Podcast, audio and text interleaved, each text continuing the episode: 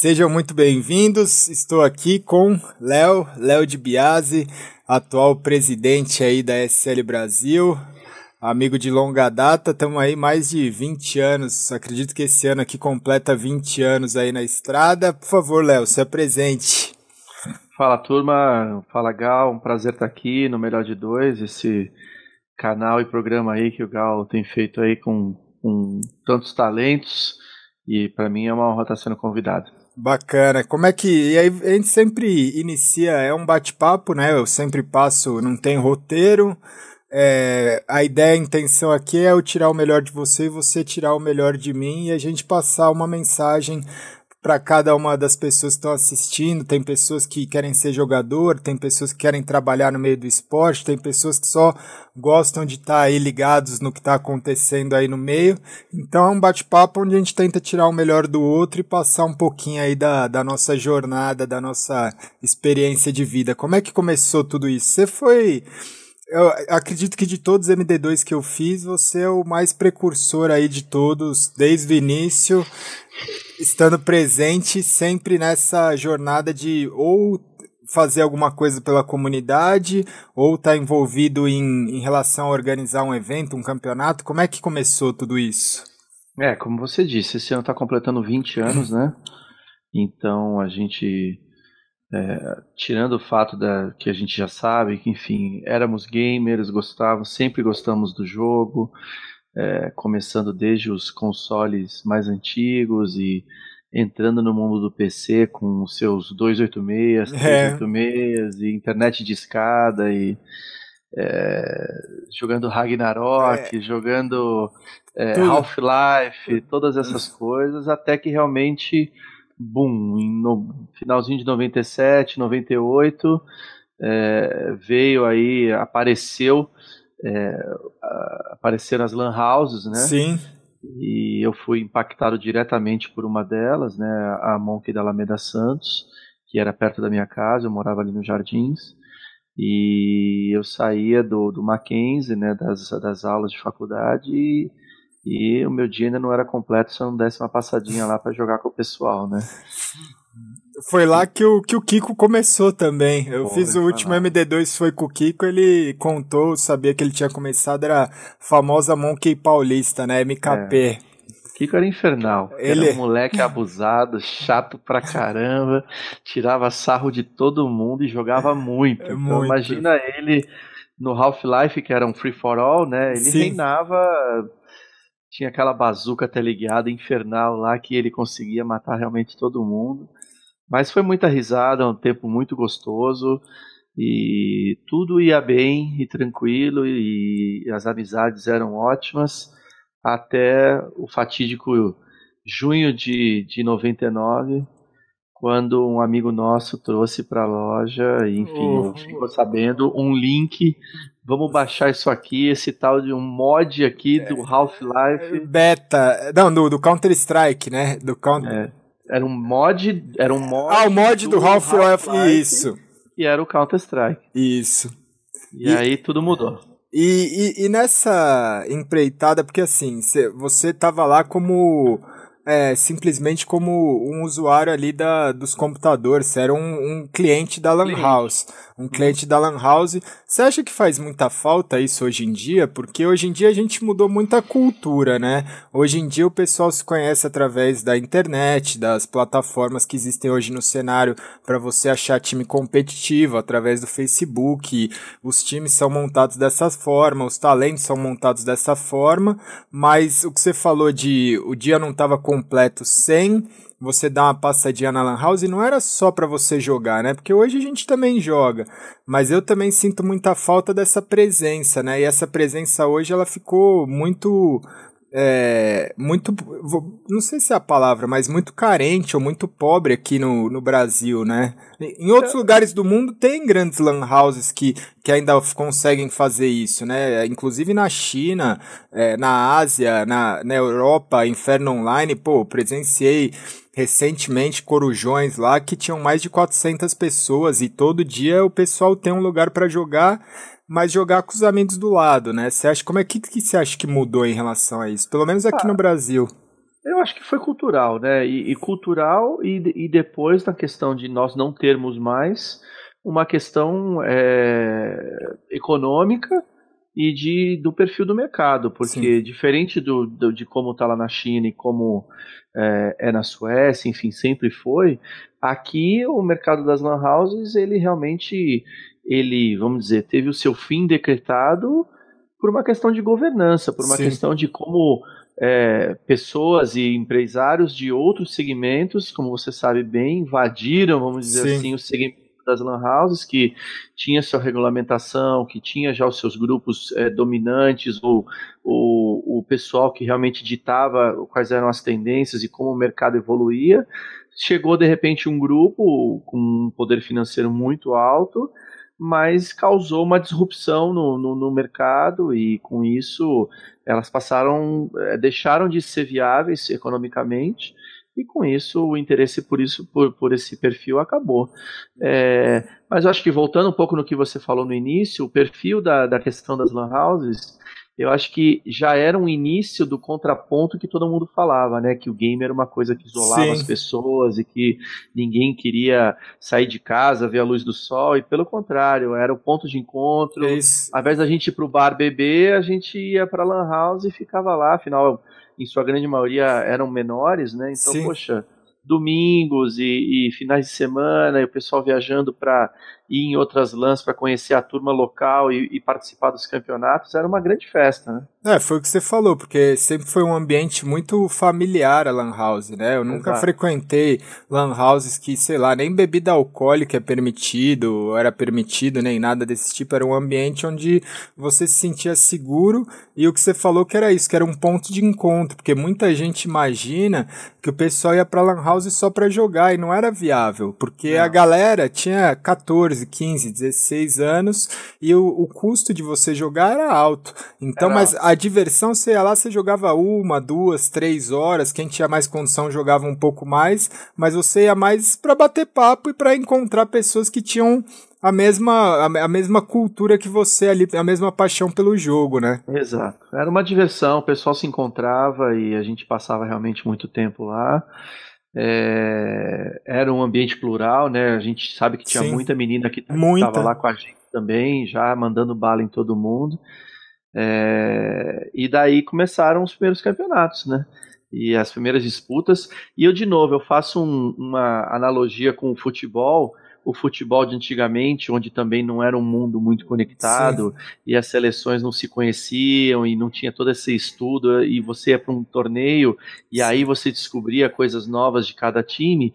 Eu acho que no tempo das LANs, apesar de você ter as demos, apesar de Sim. você ter algumas ferramentas, você não conhecia pessoalmente as pessoas. Então, é, era legal você chegar assim, ah, tá vindo aqui um grupo da loja lá da Vila Mariana. Sim. Chegava na loja do Tatuapé, o Tatuapé era quase como outra cidade. Exatamente. Entendeu? Então chegava lá, todo mundo olhando tal, mas aí depois o pessoal, pô, você que é o cara tal, você que não sei o quê. E aí começava aquele encontro lá, era muito legal. E tinha uma troca de conhecimento muito grande, né? Porque um queria aprender muito com o outro, não é? Tinha rivalidade? Tinha. Mas eu lembro o próprio Sank da, da Monkey Campinas, né? Amigo também de longa data, e outros jogadores. Todo mundo Cada Lan House, cada Monk, na época era Monk, a Monk dominava o cenário. Quantas é. lojas chegou até a Monk? Você Se vai... não me engano, chegaram a ter 65 então, lojas. Então, é uma franquia gigantesca, né? Uma, fran... uma franquia de 65 lojas, onde cada uhum. loja Cara, o custo para você ter não é você abrir um, né, um fast food, ou é, é muito é. mais complexo que isso, porque tem atualização de é. PC, tem atualização, né, o que você falou das... A depreciação era algo muito, muito problemático para as lojas. E aí cada uma das lojas tinha ali a sua equipe oficial e quando é. elas se conheciam tinha, tinha aquele intuito de você competir, mas também tinha o intuito de, de treinar e aprender, porque o que você, o que cada um aprendia individualmente ali, cada time de cada loja, era passado para o outro através de, dos campeonatos e do... A rivalidade era maior entre os franqueados até. Entre os franqueados, né? É, era muito em relação a isso. E aí como é que foi de você você falou, você ia lá, você usava, você era o cliente da Lan House, Sim. e como é que você começou? Porque foi muito, se não me lembro, se não me falta a memória, você começou a organizar os campeonatos pela, pela própria Monkey, né? Foi um negócio muito rápido.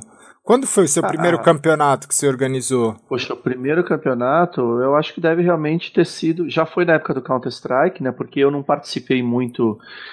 Naquela época, como a gente sabe, já era bem avançada a questão do StarCraft. Né? Sim. Né? Teve o Age of Empires também, Sim. era um jogo muito famoso. O FIFA. o FIFA. É, mas na verdade eu comecei com Counter-Strike, então vamos dizer assim que foi mais para meio final de 99 e já com a gente trazendo o primeiro torneio internacional que foi a CPL em 2001 já para São Paulo. Mas aí eu lembro de ter um campeonato uma classificatória de CPL no Rio, que tem até a foto disso que você tá lá sentado configurando um servidor ou configurando o campeonato que eu tô do lado. Isso daí foi antes disso, né? Isso daí deve foi, ter sido por volta 2000. de 2000. Foi em 2000. Foi em 2000, é, porque era. a gente levou o primeiro pessoal para Dallas. Isso, que aí foi o time do, da, de Campinas da MKC do Sank. É. Mas aí, o, o, o, como que foi esse. Porque, assim, muita gente hoje tem dúvida do seguinte: o pessoal acha, ah, eu quero trabalhar com esporte eletrônico. Uhum. Como é que eu entro nesse meio? Primeiro você tem que fazer as conexões, você tem que estar presente, estar presente nos lugares. Você era um cliente da Lan House, como é que você conseguiu essa questão de migrar, de ser um jogador, de estar ali participando com o pessoal para você conseguir organizar os eventos, né? Ah, eu tinha um perfil de, de executivo na época, Sim. né? Eu, eu, eu, estudava administração, eu era um funcionário da American Express na época dos cartões. É, e eu tinha já uma pegada de, de business, né, de negócios, de é, que eu já vinha desde de casa, da família, é, e analisando realmente, como eu estava muito tempo lá na Monk, eu passava um tempo bastante lá, conversava muito com o proprietário. O Chung, né? Era, era, era, não, era Shun, né? Shun. Shun. Tsunami, é. Isso e conversava muito com todo mundo, a turma que era mais próxima tal. Eu vi sim uma oportunidade legal de, de transformar aquilo que era uma loja única numa possibilidade de expansão para várias lojas. Eu montei um business plan, é, imagina, ainda super sim. amador, né, vamos dizer, eu era um, é. um, um jovem, né, e apresentei para o pessoal da Monk, eles curtiram muito a ideia e a gente começou um trabalho. Eu fiz um part-time lá na Monk Paulista mesmo, a gente montou um escritóriozinho ali no debaixo da escada, ali se não me engano, uma coisa assim, uma coisa super caseira.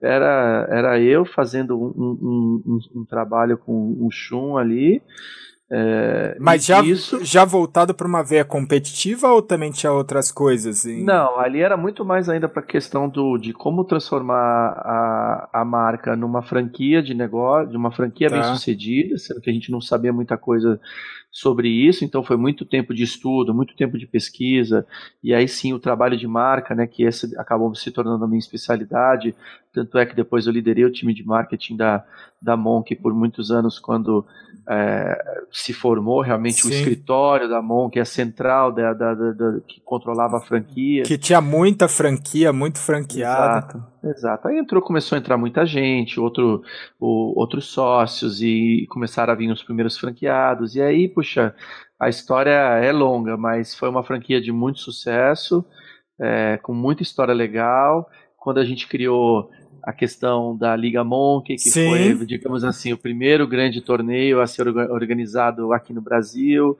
É, e também depois, quando a gente inventou, né? Porque você sabe que a gente criou isso lá na Monkey, o famoso Corujão. Né? Exatamente. O pessoal fala até hoje do Corujão, é, mas foi ali numa num brainstorm de marketing que a gente estava lá, assim, com a turma toda do, do escritório, falando, meu, e aí, pessoal ali... Quer jogar é, horas... Quer jogar de madrugada, não sei mais o que, como é que a gente vai fazer isso? A gente falou, ah, putz, cara, vamos chamar isso daí de corujão, né? Que o pessoal vai ficar lá acordadão, arregalado, prestando atenção no olho, no jogo, e aí surgiu um, um negócio dali da, do nossa, da nossa cabeça que está até hoje o pessoal falando. E o Corujão teve um papel fundamental, porque foi eu, eu conversei, acho que foi com o Batatinha, deve ter sido com o Batatinha, que assim, o Corujão ele trouxe uma oportunidade de você jogar, porque hoje assim, hoje para você jogar lado a lado a um jogador profissional é muito complicado, né? Nenhum, é. são pouquíssimos jogadores profissionais que profissionais que eu digo assim, que competem as grandes ligas no Brasil.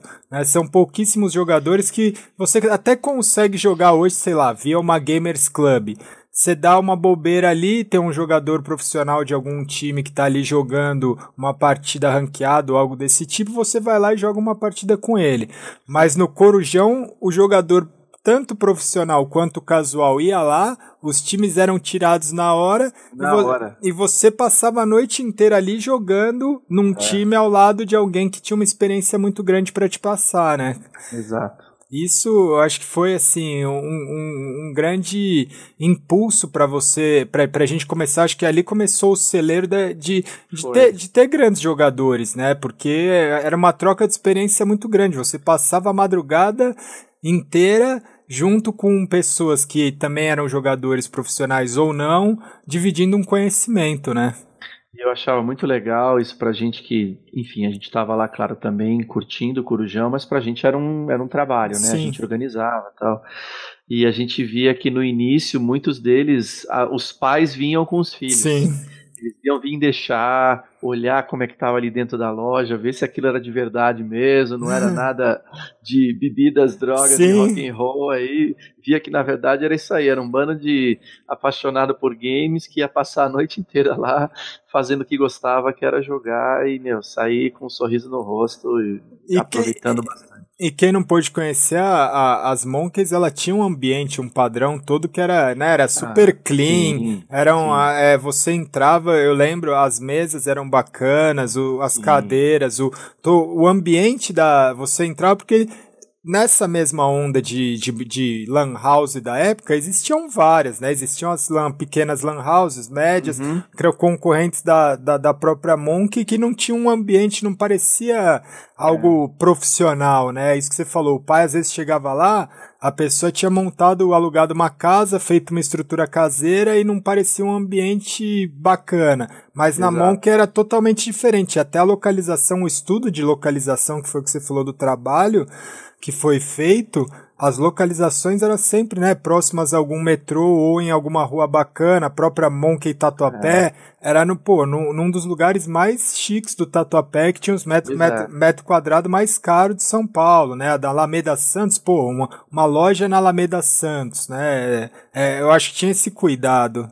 Mas apesar disso, vamos dizer assim, até a terceira, quinta loja, ainda foi algo muito é, digamos assim, com aprendizado, né? O pessoal estava pegando o jeito como montar, como fazer isso, então foram com pessoas mais próximas, é, é, é, conhecidas, que resolveram fazer o investimento e montar, mas depois disso, nossa, realmente entrou com um programa profissional de franquia e aí era alto nível de profissionalismo, Sim. entendeu? Já saia com toda a programação que hoje você provavelmente vê aí em qualquer outra franquia seja de alimentação, Sim. seja de qualquer coisa.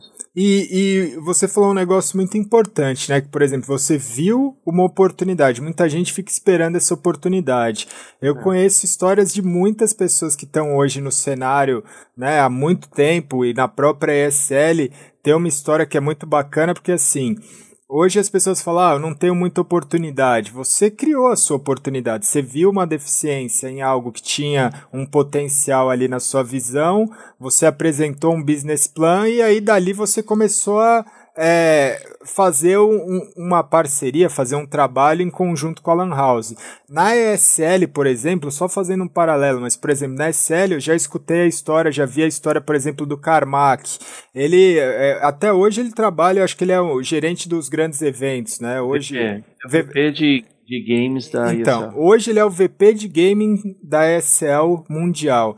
E a história dele é que ele simplesmente foi num fórum e colocou tudo o que ele achava que deveria ser feito e que não estava sendo feito na época. Então ele, como você fez, né? Em vez de fazer um business plan ali, ele escreveu num fórum, falou: "Olha, se eu trabalhasse na empresa de vocês, eu faria dessa, dessa, dessa forma". E aí através disso eles viram um potencial nele, e ele tá aí há não sei quantos anos subindo de posições dentro da SL, mas ele criou uma oportunidade que é nisso, né? Quantos times estão carentes de bons profissionais, quantos eventos estão carentes de bons profissionais. Tem, hoje você tem um mercado muito vasto e às vezes você fica esperando uma oportunidade, quando na verdade você pode criar ela do jeito que você falou, né? Olhando um, uma deficiência ali que, né, ah, como, como eu faria isso? Né? Não adianta só reclamar, pô, como eu faria isso? Você vai lá e você monta um esquema, você acha que esse, esse foi o seu caminho também, então, né?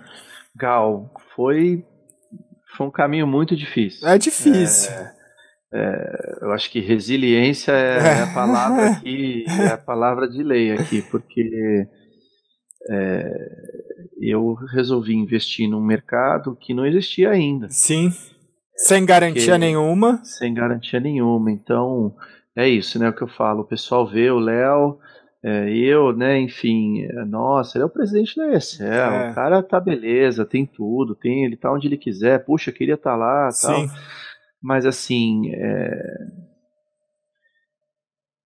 foi um tempo difícil, foram anos muito difíceis, principalmente vai os primeiros a gente está falando em 10 agora, em 20, 20 agora, é. então os primeiros 10 anos Sim. foram muito difíceis. Sim mercado onde as empresas não estavam no Brasil, não tinha Riot, Riot não tinha não nada. criado. Não tem. Blizzard não estava no Brasil, enfim, campeonato era tudo A Valve, a própria a Valve, Valve, não tinha nada gigantesco no, enfim, Brasil, quem é Brasil? É, então, assim, eu chegar para os meus pais e falar, pai, eu vou é, ter que sair da faculdade agora e porque eu preciso fazer esse trabalho e daqui um, e depois de sei lá acho que eu fiquei fazendo dois trabalhos né que foi a Max de dia e à noite eu trabalhava junto lá com a Monk. Eu fiquei nesse esquema por uns seis meses. Depois disso eu cheguei e falei pai tô saindo da, da American da Express para só fazer isso. Ele era uma loucura né cara? preocupadíssimo preocupadíssimo porque é, é bem isso mesmo, é quase Sim. como a garotada hoje que fala, pai, eu vou ser youtuber. É Exatamente. É, é quase isso, então eu, eu realmente eu também vejo eu, uma relação e eu entendo quando a garotada de hoje fala, poxa, eu tenho dificuldade com os meus pais e tal. É a mesma coisa. Eu ainda acho, desculpa te cortar, mas eu ainda acho que foi mais complicado, porque hoje quando você fala em ser um youtuber, um jogador profissional, você ainda tem uma referência para mostrar. Você ainda é. pode virar e falar assim, ó, olha esse youtuber, ele ganha muito dinheiro, ele tem é. muito. É... Naquela época a gente não tinha, você não tinha referência alguma, né? Você falou, pai, eu, eu, vou fazer isso, e, e, se ele perguntasse qual case de sucesso ou quem que fez isso, você não tinha nem o que falar, né? É, e o engraçado é que, até voltando um pouco na história, assim, é, eu, eu sou cinéfilo, né? Eu adoro o cinema, né? Eu sou fascinado por cinema. E quando eu fui prestar o vestibular, eu prestei duas faculdades. Eu prestei a administração que meu pai queria e eu prestei para cinema também. Eu passei nas duas na primeira lista e eu apresentei assim, olha, tá aqui, pai, as duas tal. Ele chegou e falou, bom, essa aqui esquece e a administração é a que eu vou bancar você aqui, tal. vou te dar a minha, a minha ajuda. E, e aí meio que eu tinha uma sensação de que um, um grande sonho tinha ficado para trás, né, que eu não ia recuperar mais. E aí veio a, a, paixão pelos games. Então, quando eu consegui realmente, eu acreditei, eu fui, eu sofri, eh, perdi, venci, mas é, consegui fazer da minha vida, é, na verdade, um mix do que o meu pai queria e com o que eu queria. Porque, Sim. na verdade, hoje eu sou o quê? O executivo que o meu pai queria mas, mas tá... de games. Sim, que era uma é. coisa que eu gosto de fazer. Que é então, quase hoje, tá, que é quase. É muito parecido com a indústria do cinema, a indústria dos games, exatamente. né? Exatamente. Então, assim. É... Mas, de novo, ficou muita coisa pelo caminho, Gal. Ficou, ficou. casamento pelo Sim. caminho, ficaram amigos pelo caminho. Sim. Você vendo os seus amigos em profissões mais tradicionais, Sim. advocacia, engenharia, enfim, é, medicina é, voando, pessoal, amigo, quantos amigos meus que são de bancos e afins, e os caras com 20, 25 anos já estavam aí Sim. voando com a vida pronta, já comprou imóvel, já fez um monte de coisa. E eu não. Sim. Eu não. Na verdade, eu antes de conquistar, eu vi todo o meu pequeno patrimônio diminuir. Sim. Então, para depois, é realmente do zero, acho que do fundo, vamos dizer assim, que foi, vamos e... dizer assim, na crise financeira em 2008, 2009, hum.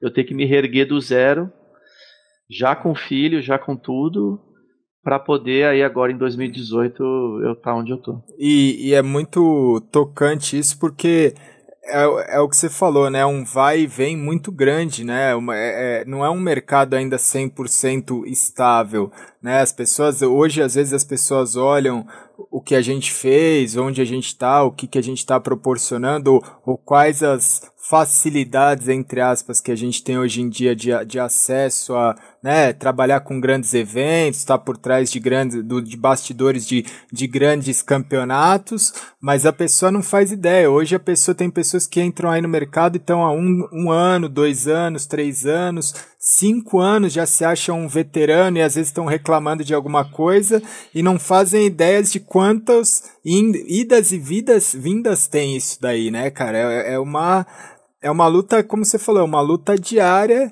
de resiliência mesmo, porque a gente vai fazer, né? Independente do que aconteça, a gente vai fazer. Se você não fizer, ninguém vai fazer para você. Então, é, é, isso. Os meus, os meus pais me educaram e, e me educaram super bem com tudo que eles puderam me dar para eu poder ter a formação básica para poder depois lutar pelas minhas coisas. É, Sim. É, eu costumava falar, escutava de alguns amigos, falava, cara, você está passando por tanta coisa, você tomou tanta porrada, tanta. Sim. Poxa, como é que você. Pô, como é que você não, sei lá, não tá com depressão ou não tá Sim. tá com alguma coisa? Eu falava, gente, é. eu não tenho tempo para isso, porque se eu, se eu agora ficar, quem que vai me tocar para frente? Sou eu mesmo que tenho que me tocar para frente. É um assunto muito sério isso. Sim. Então a gente tem que se automotivar, né, Gal? A gente tem que se e aí que vem a resiliência, aí que vem toda essa força de vontade para a gente poder vencer. Ao mesmo tempo que você tem muita gente querendo te jogar para baixo, Sim. querendo te ferrar, achando que você está é, é, de alguma maneira levando alguma vantagem ou fazendo alguma coisa. Eu tenho uma. Isso você sabe muito bem, porque você é, já era dessa época. É, eu tenho um fato curioso que, na verdade, é, eu não comentava muito, mas era, era engraçado como o pessoal criticava é, como eu disse, é, eu tive uma certa condição, né? Eu vim de uma família de que era média alta, vamos dizer assim, tá. E como como uma família média alta na época, você conseguia que ao chegar aos 18 anos, ou enfim, você ganhava um carro, você sim, tinha Uma, uma ajuda, você tinha uma base aí do que os seus pais davam para você.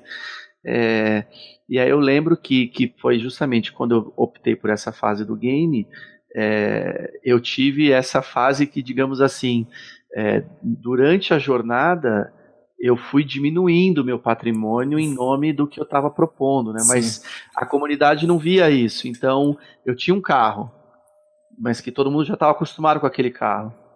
Aí, de repente, eu aparecia com uma moto. Isso, eu lembro muito bem de você chegando com a moto. Eu é. chegava é. e falava: Nossa, olha o Léo, tá rico, comprou uma moto, é.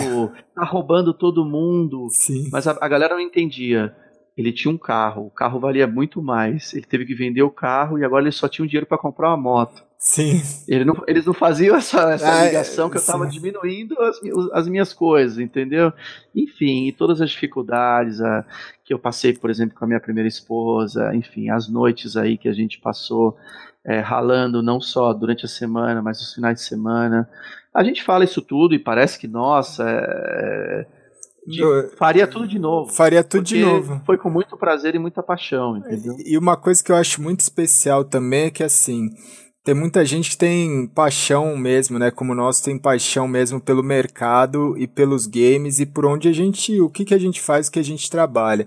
E a gente tem um cuidado muito grande que as pessoas não imaginam, que eu acho que é importante frisar aqui, é que assim, é difícil, é, é, é, é um caminho, uma jornada longa, como você falou, e é uma jornada que você vai cair muito, é, mas a gente sempre tentou transparecer que é algo do bem, né? A gente sempre tentou transparecer que é algo que é positivo, que é algo que por mais problemas e dificuldade que você esteja tendo naquele momento, você está fazendo algo que você ama. Isso porque, né, eu, vejo muita gente jogando a toalha e criticando, né, ah, putz, o cara tentou um ano, ou fez um projeto, ou fez dois projetos, ou tentou montar um time, ou fez qualquer coisa em relação ao cenário de games, esporte eletrônico principalmente, e aí ele critica, cai severamente falando sobre a comunidade, falando sobre os jogadores, falando sobre os eventos, as ligas, e, e a gente escolheu um outro caminho que é do tipo, eu tomei um tombo, peraí,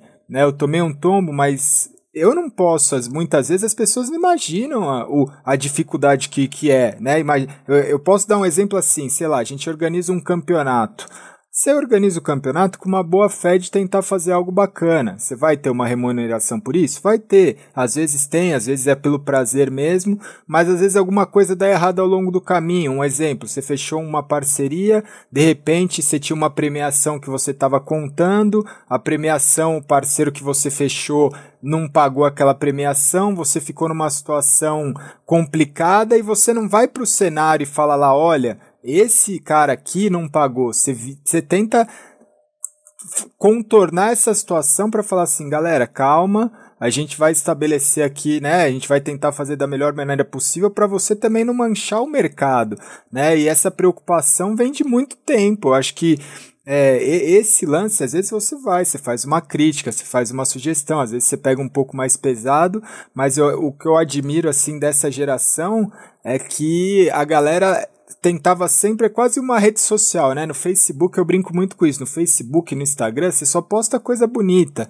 né? Você posta ali um. Você que falou que é cinéfilo e tudo mais, você só posta ali o que tá dentro do enquadramento, né? Você vai lá e mostra o palco, você mostra a premiação, você mostra a comemoração, mas por trás disso tem lágrimas, sangue, suor, é, problemas que você tenta não mostrar para a galera para esconder, mas não mostrar às vezes para não afugentar uma marca ou não afugentar o, o público, né? Como é que é, esse cuidado eu acho que sempre foi muito grande da sua parte, né? Ah, era eu representava algo mais, né? Não Sim. era o Léo, o Léo ali. Sim. A gente estava representando uma cena, um, um, um segmento que a gente estava tentando investir para que ele prosperasse e fosse levado a sério. E por Sim. isso, realmente, não, não tem espaço para mimimi. A gente caía, tropeçava, levantava.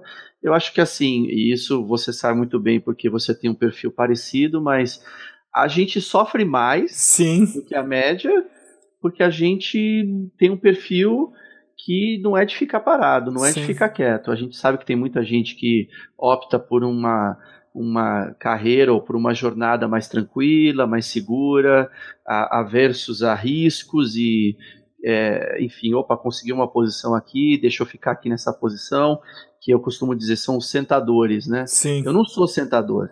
Se eu fosse sentador, eu ia estar, não sei, ainda em alguma posição Sim. de alguma empresa aí por 10, 15 anos aí, nada contra você ficar 10, Sim. 15 anos numa empresa, mas é o perfil. Eu eu eu tô sempre olhando para cima, eu tô Sim. sempre olhando para cima, vendo como é que eu posso me desafiar, melhorar.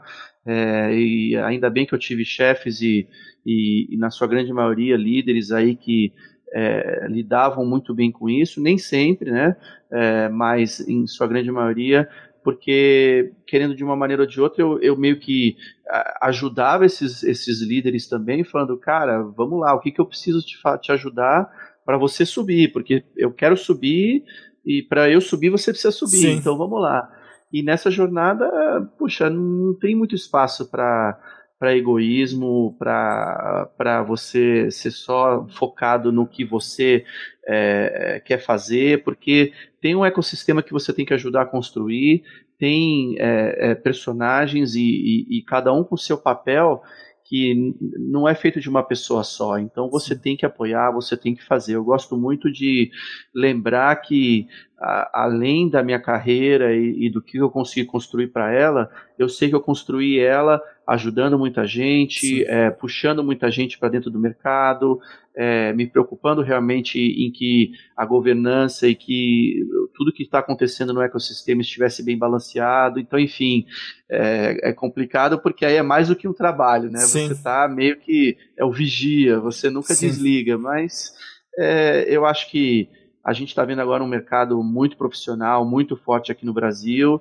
e tudo isso graças a, ao que aconteceu no passado, a relação toda que houve. Você falou isso, me veio uma analogia muito grande, né? De é, é um filho pra gente, né? E agora esse filho ele completou a maioridade, né? Há, há poucos anos atrás. E aí, tipo, que é o que eu falo, a gente viu o mercado ali ser um bebê né, de que foi o começo que você falou, a gente viu esse mercado se toma, tomar uma forma e agora eu acho que a gente está numa, é, numa situação que é um pai, hoje você é pai aí, e você tem filhos, né, de, eles estão numa idade na pré-adolescência, acredito, né, pré-adolescentes. É, eu vi 13 anos já. 13, então você consegue ainda controlar, né, você consegue ter um, um controle, um cuidado um pouco maior.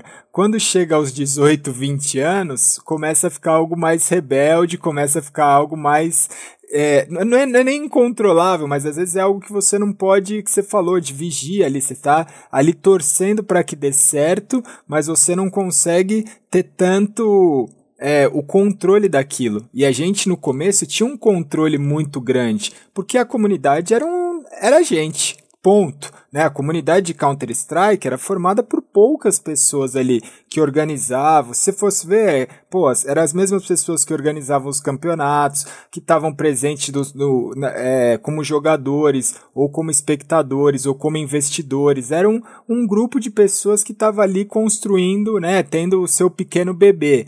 E ele foi tomando forma e hoje é isso que você falou, putz, não se envolve quando faz 18 anos, pô, se seu filho de 18 anos quer se envolver, quer beber uma bebida alcoólica, quer fumar um cigarro, quer sair para balada, você fica com aquela preocupação, mas você não tem o controle absoluto, que eu acho que é essa analogia, eu nunca tinha parado para pensar nisso, mas é o que o mercado acontece hoje. Hoje a gente vê muita. É, o, é o filho de 20 anos, 18, 20 anos, querendo tomar uma forma, mas você fala, pô, olha essa companhia que você tá andando, né? Olha, o, olha o caminho que você tá seguindo, olha as pessoas que, né, é, é, é, é, muito, muito complexo. Eu falo que o Counter-Strike é meu irmão mais novo, mas o cenário é um filho pra gente que agora a gente não tem mais o controle como tinha antes. Isso causa uma certa, um certo receio do tipo, será que, que tá indo pro caminho certo? A gente fica toda hora com esse olhar de vigia, né? Do, pô, entra uma marca, entra um, um, um, determinado patrocínio, entra qualquer coisa, assim, tipo, surge uma preocupação que é uma preocupação que vem de dentro, né? É, Gal, assim, até que é justamente esse ponto que tem sido, é, vamos dizer assim, o meu modus operandi. Então, além de tocar ESL, é, que já é um, um trabalho gigante e, e por isso é, cada vez mais me cerco de, do, dos melhores profissionais e, e agora de um novo grupo que, que trouxe com, consigo um, talentos de outros mercados. É, eu fico sim nessa, nessa vigilância, vamos dizer sim. assim, para ver se o mercado está crescendo e crescendo saudável e longe de más companhias, longe de más influências. Então, a gente está sempre é, tentando passar a palavra, uma palavra que não é que eu acredito sozinho que essa é a palavra correta, não sou nenhum pastor nem nada sim. do gênero aqui, mas sim, claro, de muitos anos de experiência, de já saber o que é certo ou errado, de continuar humilde, aberto às as novas tendências e às novas coisas que aparecem, é, enfim, tomar lição de, de, de, garoto que chega com ideias muito legais. E, mas você tem um faro mais aguçado, Sim. você tem aí uma, uma que o pessoal chama uma cancha, né? Sim. É, de, e um detetor aí do, do, do o senso de aranha, né? Do, Sim. De saber quando tem coisa ruim chegando, então você tem que agir logo e cortar o mal pela raiz. Legal. E, e aí, você falou, né? Você começou, saiu da Max. Voltando, que vai ser. Acaba sendo uma ida e volta, porque a gente vai entrando no assunto, se estende e volta. Como a minha. Aí eu tenho algumas dúvidas que eu acho que é a dúvida da galera, né? Uhum. Co, como que você foi lá, começou a participar, levou o business plan? Como que eu acho que foi. Se não foi em 99, foi em 2000 como foi trazer o primeiro qualificatório de CPL, Qualify, porque a primeira coisa que teve foi o Qualify no Rio de Janeiro, que eu acredito que foi em 99 ou 2000, se eu não tô... Foi, foi numa dessas duas datas. De repente apareceu um campeonato na comunidade, eu vou falar pelo meu lado, né? Eu era é, o capitão da MKT Júnior e aí o pessoal da, da Monkey principal, Monkey Tatuapé do time principal, virou e falou assim, caramba, vai ter um campeonato no Rio, na Monkey inauguração, se acho que era a inauguração da Monkey é. Rio. E era aí, Bunker 22 Bunker, que virou, que Bunker 22, que era no, no shopping, no Downtown, da Barra, era um, um, um lugar incrível.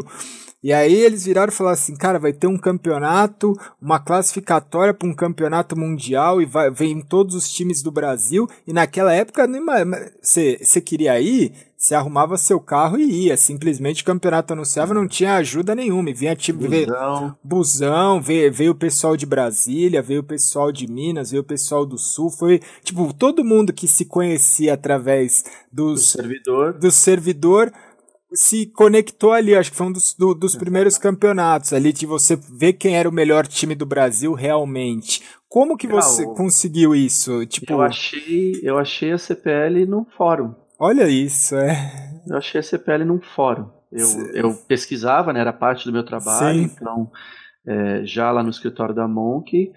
É, a CPL é de 97. É, mas eu fiz a primeira visita, então o primeiro brasileiro que foi numa CPL foi em 99 mesmo, no, no Babadis, que teve lá, que era, na verdade, Babadis porque era uma patrocinadora, mas ficou conhecida como CPL Babadis, e foi em Dallas, que era a sede da CPL, e eu fui como visitante, total. Você decidiu ir, você falou, era o Angel, o presidente Conversei lá também, né? O Angel Munhoz. O... Conversei com o dono da Monkey, né? E falei, cara, olha isso aqui, parece que é uma coisa legal. É, eu acho que eu vou para dar uma olhada no que, que é isso e, e de repente Caramba. ver se tem alguma coisa para cá. E mandei e-mail, marquei reunião com o Angel Munhoz lá e teve uma sinergia, né? Porque o meu nick era Angel também, Sim. então ele já, já ficou mais aberto à conversa. É, fui para lá em 99, onde o torneio principal era o Quake 3. Sim. Que aí, é, que aí era a galera do que, que tinha o Fatality, que já Exatamente. tinham grandes, grandes Foi lá nomes. Que eu conheci Fatality 04, Sim. toda Machiavelli, Machiavelli, todo esse pessoal. E mas quando eu cheguei lá, já era num super organização, num grande hotel. Já era no Hyatt? Assim, hum, não, era um outro nome do hotel, Gal. Eu, eu, é, mas tudo sou bem. meio ruim para é. essas coisas. É, mas a gente, eu acho que era o Hyatt, sim. E a gente, então assim, para mim tudo já era muito novo, eu era um garoto, né? Então sim. já só fazer essa viagem já era algo. É, estar fazendo essa viagem a trabalho por causa de videogame, já sim. foi minha primeira viagem. É, e depois conheci todo mundo.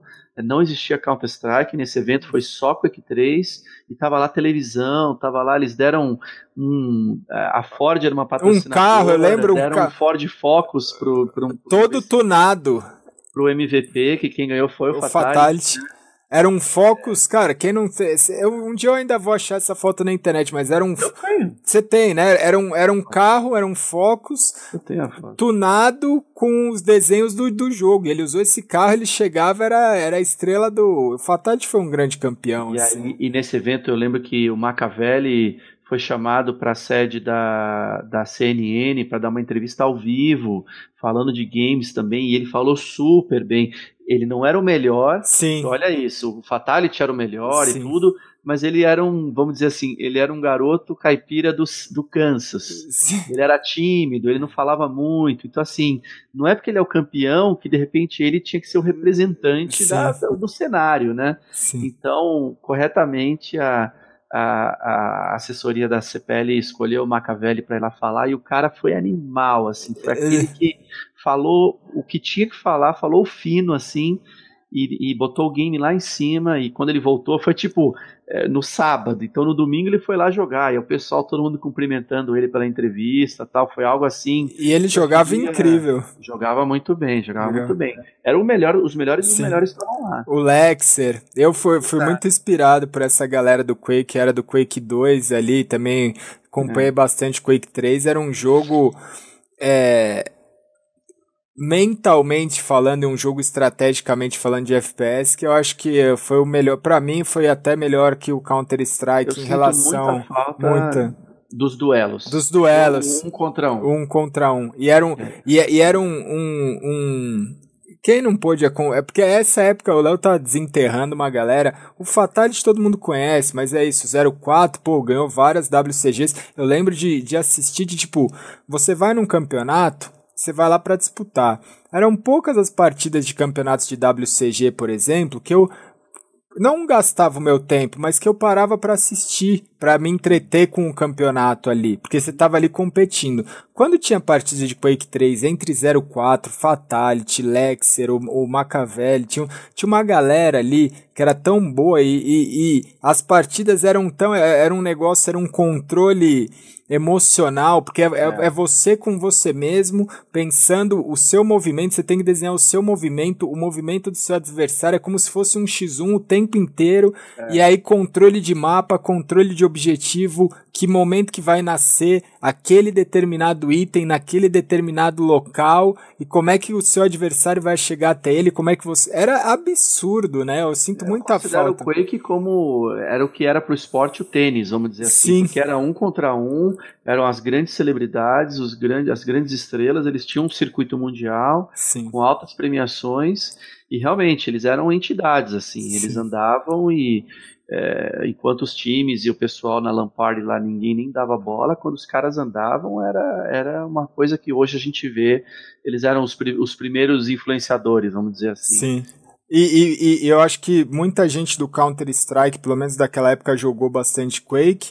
Hoje, os jogadores profissionais, eu acho que eles perderam um pouco dessa oportunidade que teve de você poder jogar, pelo menos casualmente, o Quake que você fazia um desenho, né? Você tinha que desenhar. Hoje o que muita gente não entende, não é? Muitos jogadores novos entrando numa parte mais técnica mesmo do, do Counter Strike, que hoje é o jogo, né? A sensação aí que tem, fora os outros jogos, mas o Counter Strike FPS é o grande jogo é, eles não fazem ideia o quanto, numa situação de um contra um, você tem que desenhar a jogada, né? Onde está uhum. o seu adversário? Onde está o meu objetivo? O que, que eu preciso fazer? E quem os teve. Buffs, né? As os buffs, e, e as armas. As armas. E aí, quando você tinha essa bagagem do Quake, te ajudava muito no Counter-Strike. Eu, é. eu, como capitão do G3X, o Kogu jogava Quake, o Crash jogava Quake, o VIP jogava Quake, o Blood, todo mundo. Em eu vários jo... corujões a gente fez de Quake. Fez, né? fez então. E, e, e, eu incentivava, porque eu falava assim, cara, é um jogo de FPS, a única coisa que eu pedia é que eu falava, tenta usar uma sensibilidade parecida com a que você usa, mas você vai ganhar, tinha horas que a gente jogava o Quake, que você vai ganhar uma noção de começar a desenhar o que o seu adversário está pensando, porque se você pensar só em você, acabava onde seu adversário está, usar o som, usar vários sentidos, né, várias, várias coisas que muitas vezes as pessoas hoje eu vejo no Counter Strike um bom jogador às vezes profissional, o cara não tem muita noção de som, não tem muita noção do espaço, do timing, do momento, e o Quake trouxe tudo isso pro cenário, né? É, Sim. E é depois teve o Unreal, né, que ainda foi o um Unreal. jogo X1 que também foi muito legal. Painkiller. Com esses dois jogos a gente teve aí sim, dois jogadores que atingiram o nível mundial ou internacional, enfim, o, o Fist e o Riff, né? que foram grandes estrelas conhecidas, reconhecidas mundialmente. É, mas aí, é, num belo torneio de, do, no ano 2000, o, apareceu um jogo que foi colocado na CPL como secundário, né? Ainda teve um Quake como principal Sim. e o Counter foi colocado numa área secundária mas, cara, aí a história a gente já conhece. Foi a, foi a primeira e última vez que o Counter foi secundário em alguma coisa. no ano seguinte já era só Counter-Strike, e aí eu já tive a oportunidade. Eu fui de novo visitar o evento, já com mais bagagem, conversei com o Andy Munhoz, levei já uma proposta mais sólida da, junto com a Monkey, e aí a gente fez o Qualify. trazer o, o, não só o Qualify, mas aí a gente trouxe o torneio para o Brasil, né? Sim, que aí começou com o Qualify, mas aí vocês já eram como se o representante da CPL é, aqui. Eu virei o presidente da CPL Latinoamérica. Ah, então. Foi o meu primeiro, o meu primeiro título internacional. Pô, isso foi, pra época, assim, foi um divisor de águas. Eu, eu, não, eu não consegui ali, na, naquela época a gente ainda... É, a Monkey Campinas era muito forte, tinha é o que você falou, né? Aquela questão de aprendizado. A gente não sabia muito o que, que o adversário ia trazer, o que, que é, você conhecia, e aí em 2000 a gente ainda não tinha despontado pro, pro cenário como o, um dos principais times, a gente estava presente na competição. E uhum. aí em 2001 a Monkey, que aí é uma história que eu tava até batendo papo com o Kiko, que ele não lembrou. Em 2001, a Monkey resolveu tirar, né, o, porque já, em 2001 já tinha, acho que, algumas grandes franquias da Monkey, já tinham grandes times, já tinham grandes Sim. lojas. Em 2001 Sim. veio a, a, a, tendência de tirar os patrocínios, né, de falar, putz, ó, não vamos ter 20 times da Monkey, vamos ter um time da Monkey? Vamos. E aí foi criado o time da Monkey que aí tinha o Kiko, o pessoal de Brasília, o Iron Man e tudo mais. O Kiko, ele. Seleção. A seleção, como se fosse uma seleção brasileira. O Kiko, ele não lembrou como ele foi chamado pra isso daí, não. Você lembra? Ele falou que acho que foi você.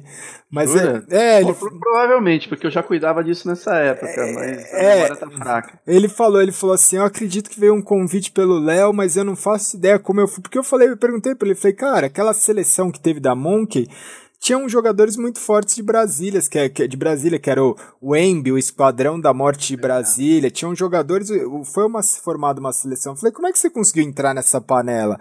Ele falou, putz, eu não lembro, mas eu acho que foi através do Léo, porque é o que você falou, vocês frequentavam a mesma loja, já viam... Eu era do marketing, né? Eu era do marketing, eu era o cara que é, enquanto o, o, o, resto da turma cuidava do business da Monkey mesmo, eu estava ali na parte, vamos dizer que hoje o pessoal chama de novos negócios, né? Então eu estava sempre procurando novas oportunidades para a gente poder trabalhar, seja para trabalhar dentro das lojas, mas também aí quando veio essa questão do esports, eu abracei muito forte desde aquela época é, e ficava ligado nos melhores jogadores. Então Sim é, sim, eu, eu montei esse, esse time e, e, muitos outros que vieram depois, até quando a gente teve os é... times realmente patrocinados. Né? E, e foi legal porque assim, é, foi um divisor de águas, porque com uma pequena mudança, assim, que se você for ver, você fala assim, pô, eu tenho, sei lá, 10, 15 grandes franquias que tinham times bons, tá? Você tinha, né, você poderia ter várias na época, muitas franquias, mas Sim. você tinha times muito renomados que era a Monkey Paulista, a Monkey Campinas, a Monkey Tatuapé tava ali começando a ter um time que representava, tinha vários, tinha MK, tudo que você imagina tinha MK. Aí dessa Mo Moema foi um grande Moema, MKM, né? Então assim, é, tudo que você tinha ali era tudo Monkey de repente, com uma movimentação, você fala assim, pô, você tirou o patrocínio de, sei lá, 10, 15 grandes times. Você pode ver por esse ângulo, mas por outro lado, foram criados os principais times da época, né? Porque através dessa pequena movimentação, o é. G3X teve que ser criado por causa disso. A gente nós, che... nós nos auto-tiramos o monopólio. Exatamente. em foi do cenário. E, e, e, foi um, e foi um negócio assim que, tipo, que foi o que você falou. Tem gente que é o, a pessoa que é mais acomodada, que teve gente que acabou ali, foi um grande baque, putz, não temos mais um patrocínio, não temos mais uma regalia, acabou ou, ou a pessoa se desanimou, e teve as pessoas que se motivaram para isso e que viram uma oportunidade do tipo, putz. Exato o que, que a gente pode fazer? Né? No nosso caso, a gente se reuniu e falou, pô, vamos criar o nosso time. E aí são histórias que a gente conversava com o gerente, porque o dono, eu acho que teve um guideline para não, não, não, não ter mais é, o lance de jogar grátis. E aí o, o, o, gerente, que era o TC da Monkey Tatuapé, ele abria a loja pra gente em horários tipo, a, de domingo a Monkey funcionava meio-dia. Então às sete da manhã ele ia lá e abria escondido, a gente marcava uns treinos escondidos do G3X, convidava uma galera e assim, criou o G3X, criou a Red Stars, criou da, Paulista, não vou, o TLC, foram sendo criados times e vários times que surgiram daquela época surgiram através de uma movimentação que todos os times podiam ser da Monkey, né? Isso foi... Não, foi... Eu acho que foi realmente como você disse, um divisor de águas. É, na verdade, o nosso movimento não foi só um movimento, claro, pensando na questão da administração das lojas, teve esse fator também, mas foi uma questão até também porque, mesmo com toda aquela quantidade de times, nós vimos alguns torneios e algumas disputas sendo perdidas para times de outras lojas ah. ou times independentes. E a gente também teve um pensamento do tipo, cara, a gente tem muito talento aí. Sim. Se a gente juntar isso daí num grande time, a gente volta a ganhar tudo. Sim. E vamos, vamos com tudo para cima. Então, porque tinha essa disputa da hegemonia, tinha Sim. Playnet, tinha outras lojas aí. Então, a Monk, claro, queria sempre estar na liderança. E foi legal porque aí foi, foi essa. Teve a inauguração da Monk Vila Mariana. Na inauguração da Monk Vila Mariana foi feito esse grande campeonato que a estrela era essa seleção. O G3X acabou ganhando o primeiro campeonato que a gente ganhou, que foi, foi incrível assim a, a cena. E logo em seguida veio o convite pra gente, né? Tinha uma, eu acho que tinha uma sala, na verdade tinha uma sala que ainda estava ali como uma sala coringa que não tinha os equipamentos e na, naquela época a gente falou, putz, vamos ó, a Monkey fornece a internet, cadeira, mesa, a estrutura como se fosse um, um game office. Um game office, né? Primeiro game office. Eu acho que foi o primeiro game office mesmo. vocês levam os computadores de vocês e tá tudo certo. Então a gente conseguiu fazer de, uma, de um limão, a gente fez uma, uma, uma bela limonada ali nesse sentido. A gente perdeu o patrocínio por um lado, mas a gente fez uma movimentação, criou o time, ganhou um campeonato e aí conseguiu esse apoio da Monkey que pra gente foi fundamental. Primeira, o pessoal fala muito de gaming office hoje, isso daí a gente tá falando foi lá em 2001, 2002 que a gente levou. Eu lembro que até a Isto É fez uma, eu tenho uma matéria da Isto É que o pessoal porque aí em 2001 começou muita coisa, começou o Qualify de WCG, a gente ganhou o Qualify do WCG, aí começou a aparecer na imprensa, começou, teve uma outra visibilidade, né? Mas o, o mais interessante de tudo isso é que adversidades vão acontecer, você só tem que ver como que você vai lidar com isso. É, então, e, e daí para frente aconteceu muita coisa, né? Muita. A gente teve esses torneios e depois vieram vários qualifiers. Aí é, eu já também fiz, já tinha trocado de, de franquia, vamos dizer, em 2002 eu fui chamado para ser sócio de uma outra rede de franquias que ficou muito famosa também. Que era a Cyber. A Cyber Games Internet, com aquela loja modelo na, na Oscar Freire. E depois outras franquias que também surgiram foi muito menor em questão de quantidade, claro. Acho que ela chegou a ter oito lojas, Sim. até porque eram lojas bem diferenciadas. Sim. Era realmente um nível muito acima de, de conforto e de é, do que, que era a tendência no mercado. Tinha franquias é. dentro das franquias, né? Eu lembro de ter, é. por exemplo, a franquia do pão de queijo pão dentro de queijo, da Cyber, né? Foi uma, foi uma ideia de um outro empresário que foi sensacional. É, é, quando ele me chamou, eu realmente me apaixonei pelo projeto também. É, e aí comigo ele sabia que eu ia trazer toda a bagagem do esportes, da comunidade e do movimento para as lojas. E, e não deu outra. A gente organizou uma série de coisas. Já em 2002 eu já não estava mais com a CPL, mas aí em 2003 nós conquistamos a, a licença para fazer a WCG a World Cyber Games. E foi aí que a gente fez aquele realmente que eu acho que até hoje é, ficou como um dos grandes eventos de, de games, que foi aquele na Câmara Americana. Sim, é, lembro muito bem. Com, claro, com patrocínio da Samsung e de outras empresas, já teve Disney, já teve, enfim. A Intel, Intel tava. Foi lá que eu fechei o contrato da Intel com o G3X em 2003. Exatamente.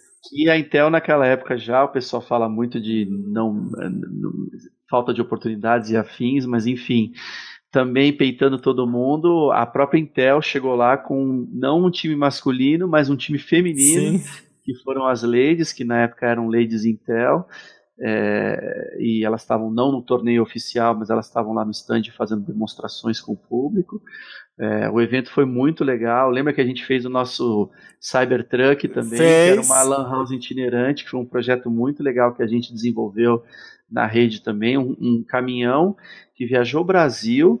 Ele era uma lan house, claro, com uma pegada game, Sim. mas era um projeto junto com a Intel e com a Samsung de levar acessibilidade, internet é. e educação para vários lugares do Brasil que não tinham. Sim.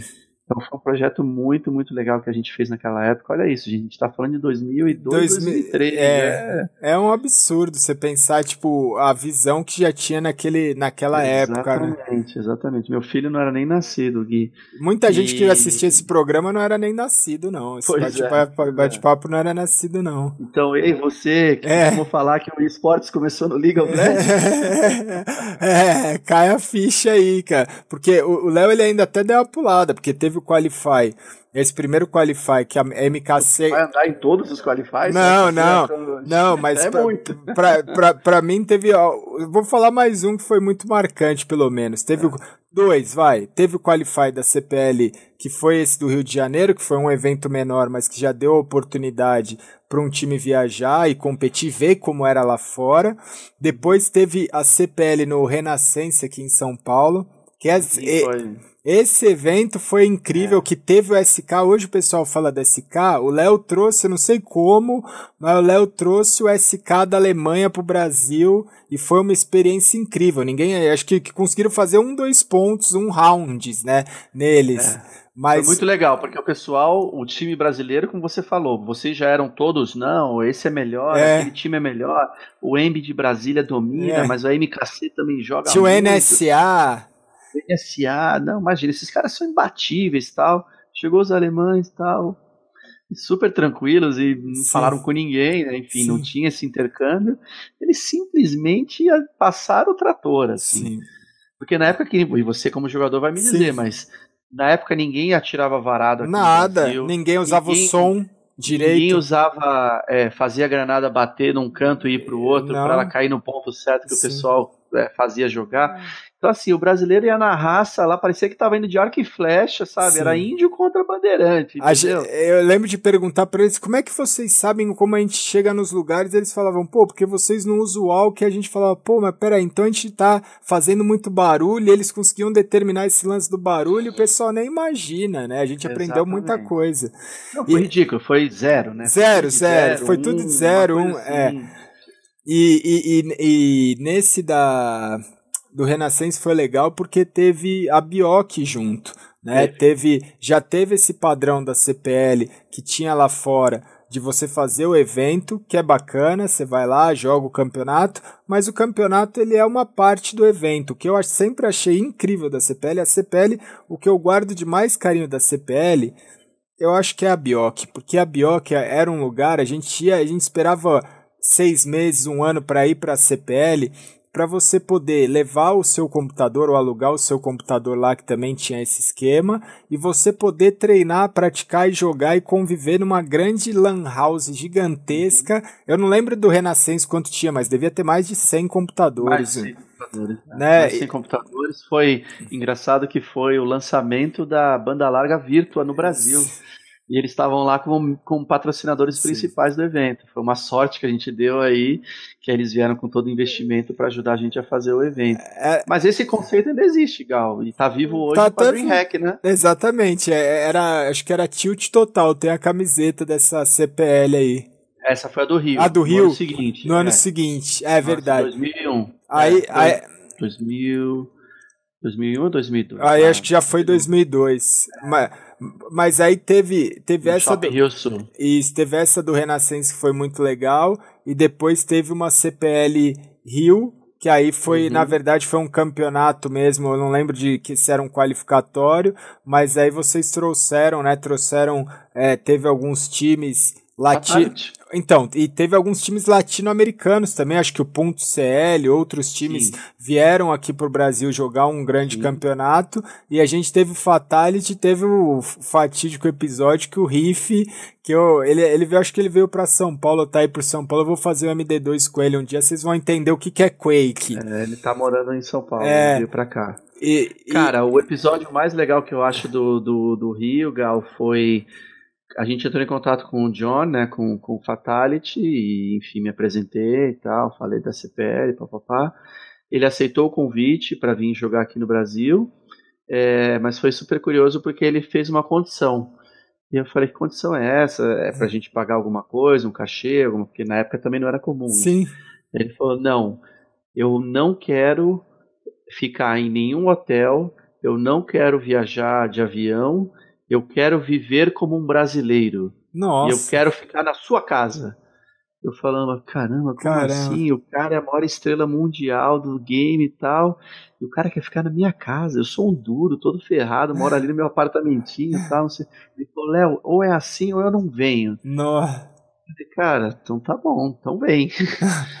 E aí foi uma aventura, porque eu recebi ele na minha casa, ele dormiu no meu quarto de hóspedes e. Você levou ele na Monkey. ele na Monkey. A gente jogou contra ele, foi muito legal. Exato, e tipo, ele queria tudo, ele queria aquela história, quero comer feijoada, o que que é isso? É, o americano, ele, ele, ele era muito. É, até hoje, né, eles usam o rider, né? O chinelo, Sim. aquele. Você enfiar os dedos assim, Sim. né? E aí ele viu a Havaiana, ele falou, o que, que é isso? Meu, eu apresentei a Havaiana para ele, ele ficou louco, eu quero essa Havaiana, mas essa é minha. Não, eu quero essa Havaiana. aí fez a troca das flâmulas, ele me é. deu o rider dele, eu dei a Havaiana para ele. Enfim, quis ir de carro comigo, que eu, eu tinha que levar equipamento para o Rio de Janeiro, quis ir de carro comigo do, de São Paulo para o Rio, Rio ficou fascinado pela estrada, por tudo que estava em volta. Então, assim, ele viveu uma aventura, foi muito legal. Ele foi um cara, apesar de ser uma super estrela, ele foi super humilde, é, entendeu a questão de estrutura. Ele, cara, para ele estava tudo legal, contanto que o computador dele tivesse direitinho funcionando e tal. Ele estava, sabe, apoiando, não tinha mimimi. Ele era, era o que realmente você podia chamar do primeiro profissional de games. Ele estava lá para fazer o trabalho dele e dar suporte para que tudo acontecesse direito. Então, esse foi um feedback muito, muito legal. E foi legal porque é, é o que você falou, né? Ele foi, ele criou a marca dele depois, né? Tem a é. Fatality, é com ele fez algumas parcerias. Hoje, eu acho que até hoje você encontra desde placa-mãe, tem, tem alguns componentes de computadores e até hoje ele é reconhecido. Ele Sim. acabou fazendo um grande business em cima do, do nome dele, jogou outros jogos e teve sempre uma cabeça muito boa em relação a isso, né? Porque hoje a gente Exatamente. vê jogadores aí, né? Eu acho que foi, foi foram foi espelhos para a galera de hoje, né? Porque hoje muita gente acha que é novidade em relação a isso, mas não é tão novidade assim não. Se você for ver, hoje é o que você falou, né? Quando você falou pro seu pai que você queria fazer, né? Ah, putz, olha, eu vou entrar, abandonar a Max para ir para essa né, para essa rede de lan houses, você não tinha nenhum case para mostrar. Hoje você tem um caminho para mostrar, né? O Fatality, eu acredito que quem está hoje no mercado, muita gente ou se espelhou nele ou chegou através do caminho que ele, que ele, que ele percorreu. Né? E, e, ele tomou muito hate nesse caminho, né? Muito hate, cara, muito. Quando ele mudava de jogo, porque ele quis, ele não quis ficar preso na zona de conforto. Ele era o cara do Quake, mas Exatamente. aí la lançou o Painkiller, ele, ele foi primeiro aí. Exatamente, quando lançou primeiro aí. É, depois o Alien Predador, ah, ele é... foi lá e, ganha... ganhava. É, sim. Ele era um cara que não tinha limite, mas ao mesmo tempo ele era, vamos dizer assim, ele era reservado, ele não era o cara da balada, ele era um cara que é, ele ia pro torneio, jogava, depois subia pro quarto dele, porque lá no quarto dele ele tinha máquina para ele treinar.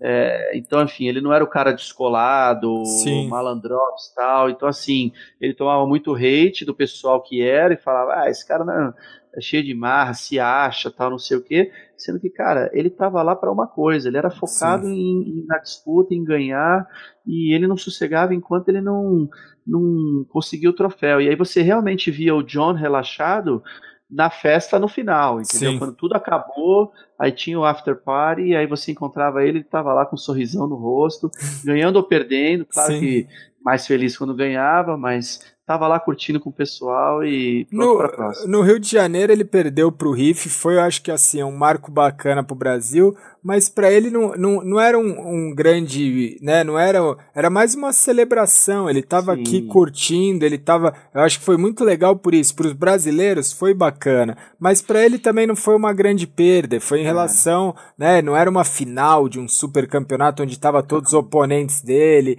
que ele precisava, não, ele tava ali celebrando, acho que foi um negócio muito bacana e foi o que você falou. Hoje você sente um pouco de falta né, nesse espírito, porque você organizando campeonatos, você organizando grandes eventos. Hoje é uma. É, muita gente que passa aqui no MD2 fala isso dos jogadores mais antigos, que fala assim, cara, a gente jogava, gente tinha paixão pelo jogo, a gente queria competir, a única coisa é que a gente gostaria, né? Eu já reclamei muito, já fui, igual que você falou, né? Já foi um moleque abusado, atrevido, que enchia o saco, mas assim, eu acho que a única condição que a gente, igual você falou do Fatality, a única condição que a gente pedia na época era que todo mundo tivesse o mesmo, o mesmo material, né? Do tipo assim, tá ruim o FPS? Tá ruim, mas tá ruim para todo mundo.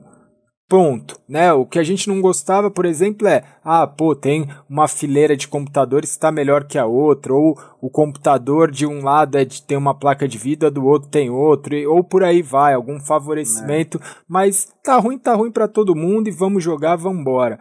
Hoje você teve uma profissionalização muito grande em relação a isso, mas os jogadores não é nenhuma crítica, mas assim, às vezes eles o, o quanto você acha que mudou desse Fatality, que para mim até hoje continua sendo uma referência, um dos principais nomes e que conquistou tudo que eu acho que ele almejava conquistar, sem perder essa simplicidade do tipo, meu, isso aqui calma, isso aqui é pé no chão. Tenho, eu, eu vou enxergar o lado do organizador e eu vou enxergar o lado do meu público e eu vou enxergar o meu lado. E hoje porque hoje a rede social parece que é um grande call, call center, né? Hoje o cara chega no campeonato, se ele não tem uma determinada coisa, bum, o cara posta lá no, no o cara ficou sem rede no, na área de aquecimento durante 30 segundos, ou deu um problema, ou 30 minutos, ou deu um atraso. Ninguém faz campeonato porque quer atrasar, ninguém faz campeonato porque quer que dê problema em alguma coisa. Mas hoje virou um grande call center nesse sentido de a pessoa virar e falar: putz, cara, sei lá, eu ligo meu computador para fazer um bate-papo, daqui a pouco eu vou fazer stream, aí minha, minha internet fica off, eu vou lá na rede social e xingo a net, sabe? Não, não, hoje ficou muito assim, né? Como é que que lida em relação a isso, aos jogadores que são um pouco mais, não vou falar novos, mas são jogadores que talvez não tiveram essa convivência com a dificuldade que muitos outros tiveram, com essa geração nova aí que o que eu vejo assim, qualquer coisa que acontece é motivo para pânico, aflição, terror, se a stream, uhum. né, porque você trabalha hoje com a organização de evento, com a transmissão, a organização geral, a transmissão, os patrocinadores, então são várias é, vários ambientes. Quem nunca organizou um evento de pequeno porte, você não sabe o que, que é. Um de grande porte, você nem imagina o que, que é. E sem, são variáveis que às vezes não está dentro das nossas mãos. Né? Às vezes você tem um provedor de internet que veio a falhar e você tem um segundo que também veio, ou você tem um fornecedor de computador que aí aquele computador veio com um driver X, ou o próprio jogador instalou alguma coisa no computador que acabou gerando, sei lá, mil. Você tem mil formas é, de acontecer. Mil, mil, mil, Tecnologia, né? Tecnologia é algo muito difícil, né? Você tem mil variáveis e muitas vezes é incompreendido em relação a isso e cai. Tipo, hoje, se uma, se uma transmissão da SL cair por um minuto, acabou o mundo. Né? Se a voz do narrador não tiver com tiver com um chiado, acabou o mundo. Se qualquer coisa, assim, como é que, como é que lida e como é que é lidar com isso? Gal, até hoje isso não mudou. É, a gente tem campeonato que a gente toma uma surpresa da Valve e a Valve resolve lançar um update no um meio update. do campeonato. Sim. então, assim, as adversidades rolam bastante. Eu acho que a palavra para isso é maturidade. É, é, a gente tinha aí as nossas características, como você mesmo disse, enfim, nossa, tivemos várias brigas e reclamações, e hoje em dia o pessoal também tem, é, mas eu, eu, eu, vejo sim, eu acho que a gente está falando de uma pirâmide, né? Então, quanto mais o pessoal vai saindo da base, vai subindo na pirâmide, ele vai começando a ter mais consciência, é, enfim, de, do, de, de tudo que envolve o trabalho dele, de como que o pessoal entrega as ferramentas. Você tem uns que, que reclamam mais do que os outros, mas enfim, eu acho que overall o jogador profissional, hoje, seja de qualquer modalidade, é, ele é mais compreensivo com, com aquele ambiente com que foi preparado para ele poder jogar, entendeu? É, é, a estrutura bem feitinha, que normalmente hoje em dia é difícil não estar, né? Num torneio de médio a grande esporte, você já nem sai de casa, né? Sim. Justamente isso. Você não, hoje em dia, por isso que foi muito legal, por exemplo, aquele torneio da Power Lounge, que foi um torneio super raiz, assim, que isso não acontece mais. Agora, Sim. Se você pensa campeonato, opa, é aquele no ginásio tal, é Sim. é aquele no estádio tal, é aquele da Riot no estúdio tal. Senão o pessoal não sai nem de casa. E fora o fato também que você hoje em dia pode fazer até um negócio numa, numa estrutura pequena, mas que na verdade o seu objetivo é fazer a transmissão para muitas Sim. pessoas. Então, é, é Puxa, Gal, eu, eu tomo muito cuidado. Antigamente eu falava mais, né? Mas é, eu tomo muito cuidado para dizer que, ah, poxa, hoje a galera é leite com pera e a gente na época não era tal. Você tem que entender a ótica das gerações. É, os milênios têm as suas características. É, pô, eu sou da geração do X, né? Então, Sim. poxa. É geração X. Diferente. Geração X, que veio daí é. o nome do time, geração então, X. É totalmente diferente, mas um, um, não é melhor que o outro. Enfim, Sim. tem vantagens. O pessoal de hoje se vira muito bem também.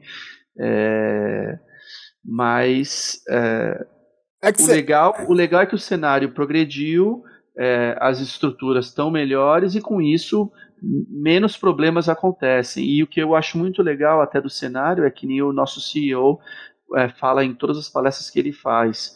É, o Ralph diz que o nosso mercado, apesar de estar super hypado e estar tá, tá, tá aí realmente ganhando atenção de tudo, ele ainda é um cenário pequeno. Sim. E, e sendo um cenário pequeno, nós ainda estamos na época de uns ajudar os outros e não de um atrapalhar ou tentar passar a perna no outro. Então, grandes rivalidades como ESL e PGL, entre outras, E-League. nos bastidores, a gente se ajuda. Sim. Quando rolou aquele problema de na, no Major da PGL, poxa, o pessoal da ESL, veio gente da E-League, o pessoal, todo mundo se ajudando nos Sim. bastidores, olha esse código aqui, roda esse drive aqui, tenta isso, essa solução. Por quê? Porque ali é aquilo que eu sempre falo isso. Ali você não está representando só a empresa, você está representando uma cena. Sim. E é por isso que a gente tem essa preocupação em quem são os porta-vozes dessa cena, quem são essas estrelas, quem vai estar tá passando a imagem, quem vai estar tá passando a mensagem, e por isso que a gente fica sempre vigilante aí para não deixar que um pessoal errado é, ganhe os holofotes e possa é, atrapalhar ou destruir ou influenciar, né? anos é. de trabalho que a gente fez, entendeu? E foi exatamente o que você falou, que o Ralph falou, né? É, fazendo, voltando aquela analogia, tem 18, 20 anos, aí vai 20, 22 anos, se for comparar, se for falar é de novo. É a idade da SL. Então, a SL tem 20 anos, é um menino de 20 anos, ele ainda não é um, não é um adulto, né? 20 anos, ele tá ali na época da faculdade, ele ainda vai cometer os erros, você tem que ficar de olho ali. Exato. Talvez daqui uns 5, 10 anos ele já, já esteja num, num, num, numa maturidade onde você vai ter uma, uma condição muito maior de ter uma liberdade do pessoal já entender, né? Porque você lida, tem esses dois fatos, tem o jogador e hoje o público. Porque na nossa época Cara, você acompanhava um campeonato através de um fórum, né? Postava lá o resultado do fórum, você sabia se o time brasileiro tinha ganhado ou perdido. Você acompanhava através do Mirk, você acompanhava através do scoreboard, né? Hoje você acompanha através da transmissão em tempo real, com o chat ali frenético e, e não são mil, duas mil pessoas assistindo, às vezes é, são um milhão de pessoas assistindo então, um campeonato.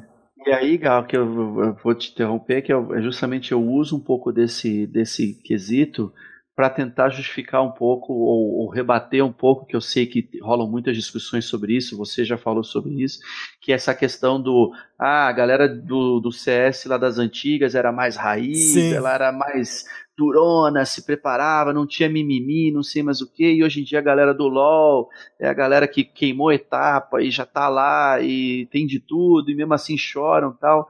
Eu acho que essa questão da audiência e da exposição é um grande fator de estresse que, que equaliza isso daí. Sim.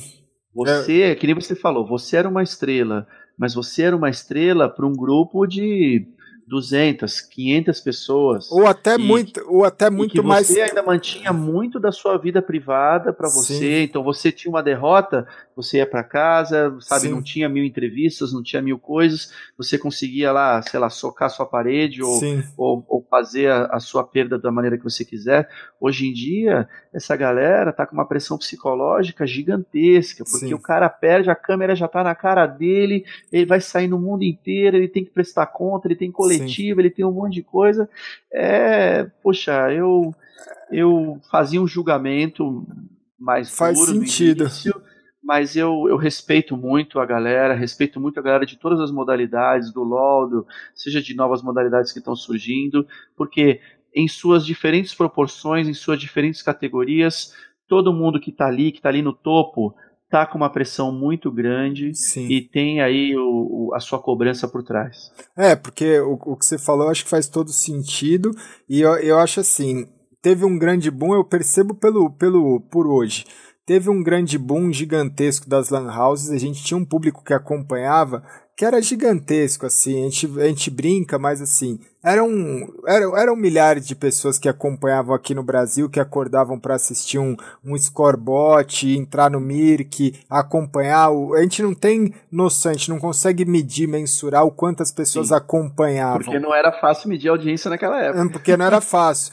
Mas, por outro lado, essas pessoas também não conseguiam chegar até você. Né? Então é o que você falou. Às vezes a gente perdia um campeonato, um campeonato, sei lá, um campeonato em 2002, uma CPL, alguma coisa nesse sentido, o que máximo, o máximo que ia ter ia ser um post lá no fórum, alguma coisa, mas a pessoa não tinha como chegar diretamente no meu Twitter ou diretamente no meu Instagram ou em outra rede social e mandar ou, ou, durante a partida, você não era muito afetado com isso.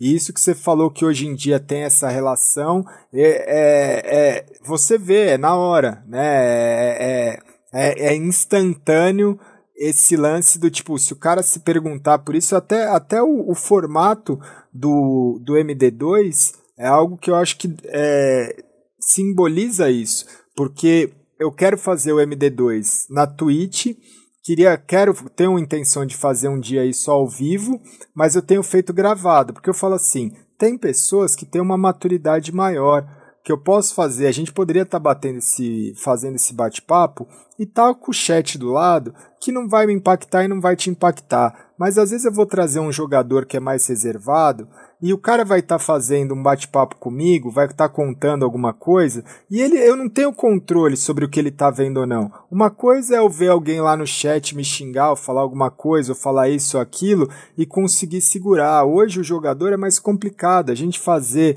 um, um bate-papo ao vivo, né? Que nem você fazer uma entrevista ou um bate-papo ao vivo, e de repente o jogador, eu trago um jogador que perdeu um campeonato, ou que está no momento numa situação mais crítica, ou está passando por um momento mais mais difícil. E aí o cara começa no meio do bate-papo olhar o chat, acabou. É capaz do cara tiltar no meio do bate-papo. Né? É né? Então, é, é, é, o formato que aí eu falei, putz, como é que eu posso fazer isso? Eu posso fazer gravado, levar a estreia na Twitch lá pra galera interagir, porque eu acho essa interação muito bacana, mas o nível que, é, que aí é uma coisa que a gente pode entrar rapidamente, mas o nível de maturidade de quem assiste hoje as transmissões no Brasil é um. É, né, que a gente fala tanto da cobrança do, do nível técnico de um evento, de uma competição.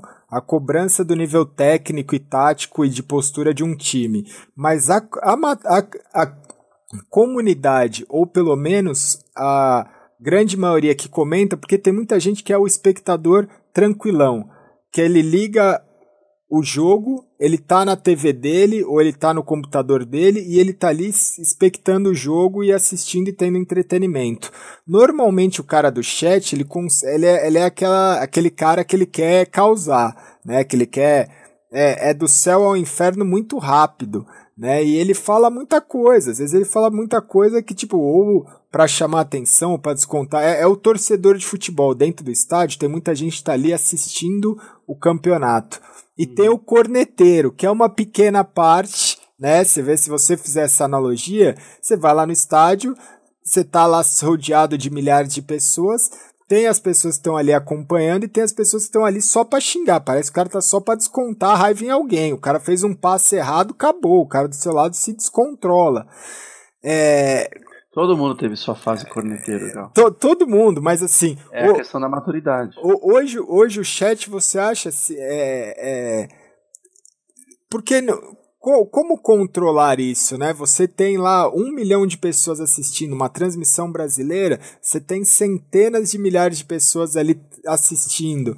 Como fazer esse controle, né? Muito porque é crítica ao jogador, é crítica ao narrador, é, é. crítica à competição, é crítica às vezes a um atraso de cinco imagina, minutos. Imagina se no futebol o pessoal na torcida pudesse estar ali e digitar Isso. na hora alguma coisa. Ia ser a mesma coisa, depende do nível do pessoal que está assistindo, é, da toxicidade, né? Vamos Sim. dizer assim, que é muito discutida a gente, enfim, como todas as outras empresas, tenta fazer o, o, o combate a isso com educação, com, com moderação, é, mas é uma questão cultural, né? O brasileiro é reconhecido por esse quesito, Sim. mas não é o único, claro, isso tem em todo lugar. É, e a gente tenta fazer a nossa parte para que o ambiente não fique tóxico e fique uma coisa, de novo, bonita de ser vista, bonita de ser compartilhada, é, boa para você apresentar para outras empresas, para outras marcas poderem estar participando, que seria algo é, bom, com um belo retorno para elas. E o que, que você enxerga assim? Porque aí teve esse lance, né? A gente falou logo lá do começo. Tem um, um, um outro ponto que eu acho que é legal a gente falar aqui, porque assim teve um boom muito grande de, de agências, né? De é, agências que entraram no mercado para estabelecer, para ajudar colaborar os times a, a ter uma base melhor e tudo mais. Mas eu acho que pelo, pelo menos, se eu não estiver enganado, eu acredito que você foi o fundador da primeira agência em relação a é, agenciar atletas de esporte aqui no Brasil. Era Angels, eu tinha, era o G3X e a gente era é, agenciado pela Angels, assim como o Riff também foi, outros jogadores. É, como é que você enxerga isso assim? Você vê isso como um avanço? Porque hoje o pessoal olha e fala, caramba, que novidade, mas isso a gente está falando o quê? 2002, 2003? É, né? Na... É foi nessa época e como se eu já não tivesse trabalho suficiente, é. eu fui lá e arrumei mais um, né? Que era agenciar equipes e atletas. Que você fechou é. parceria com a Red Bull, com a, acho que Sennheiser. Mas é naquela época, eles estão voltando agora. Estão voltando agora. E, e, e, agora. e, era absurdo. Você ia viajar, eu lembro que levava as latinhas de Red Bull e fazia as coisas. E, e como é que foi isso para você, assim, é, essa experiência de Cara, eu acho que o diferencial foi justamente esse, porque eu entrei não com uma visão de gamer, né, mas com uma visão de negócio é, num mercado que ninguém acreditava. Então, Sim. quando alguém apresentava alguma coisa legal dessa e a empresa era uma empresa receptiva a novidades, enfim, eu que estava procurando algum outro segmento, para essas empresas fazia total sentido, né? Eram as empresas, vamos chamar as empresas endêmicas, né? Sim. É, no caso, a Red Bull foi a maior surpresa, e tanto que foi aquele AUE quando a gente realmente trouxe. Sim mas Sunrise, Logitech e outras empresas que entraram com a gente, é, elas estavam falando diretamente com o público que elas precisavam, então já foi um sucesso desde aquela época. A Ladies e, foi, Deus, foi agenciada, quanto, né? O mouse MX não vendeu por causa disso. Entendeu? O MX310, o MX300, Nossa. eu usava o MX300, era o cara o que eu, eu, eu, me, às vezes eu me pego me pensando porque cadê meu MX300 que olha lá, olha lá é, o então, tá aqui. É, então. Tá eu tenho umas saudades, cara, desses Olha o merchan, olha o merchan. Olha, lá, olha lá. O meu tá chegando, o Tucano. o Tucano. O Tucano e o Lobo. Mas, mas é, é, eram momentos assim, que foi o G3X, foi o Riff, foi a lei, as Ladies. É, foi foi um, um, é. um movimento bacana. Aí entrou a AMD. Aí entrou a AMD.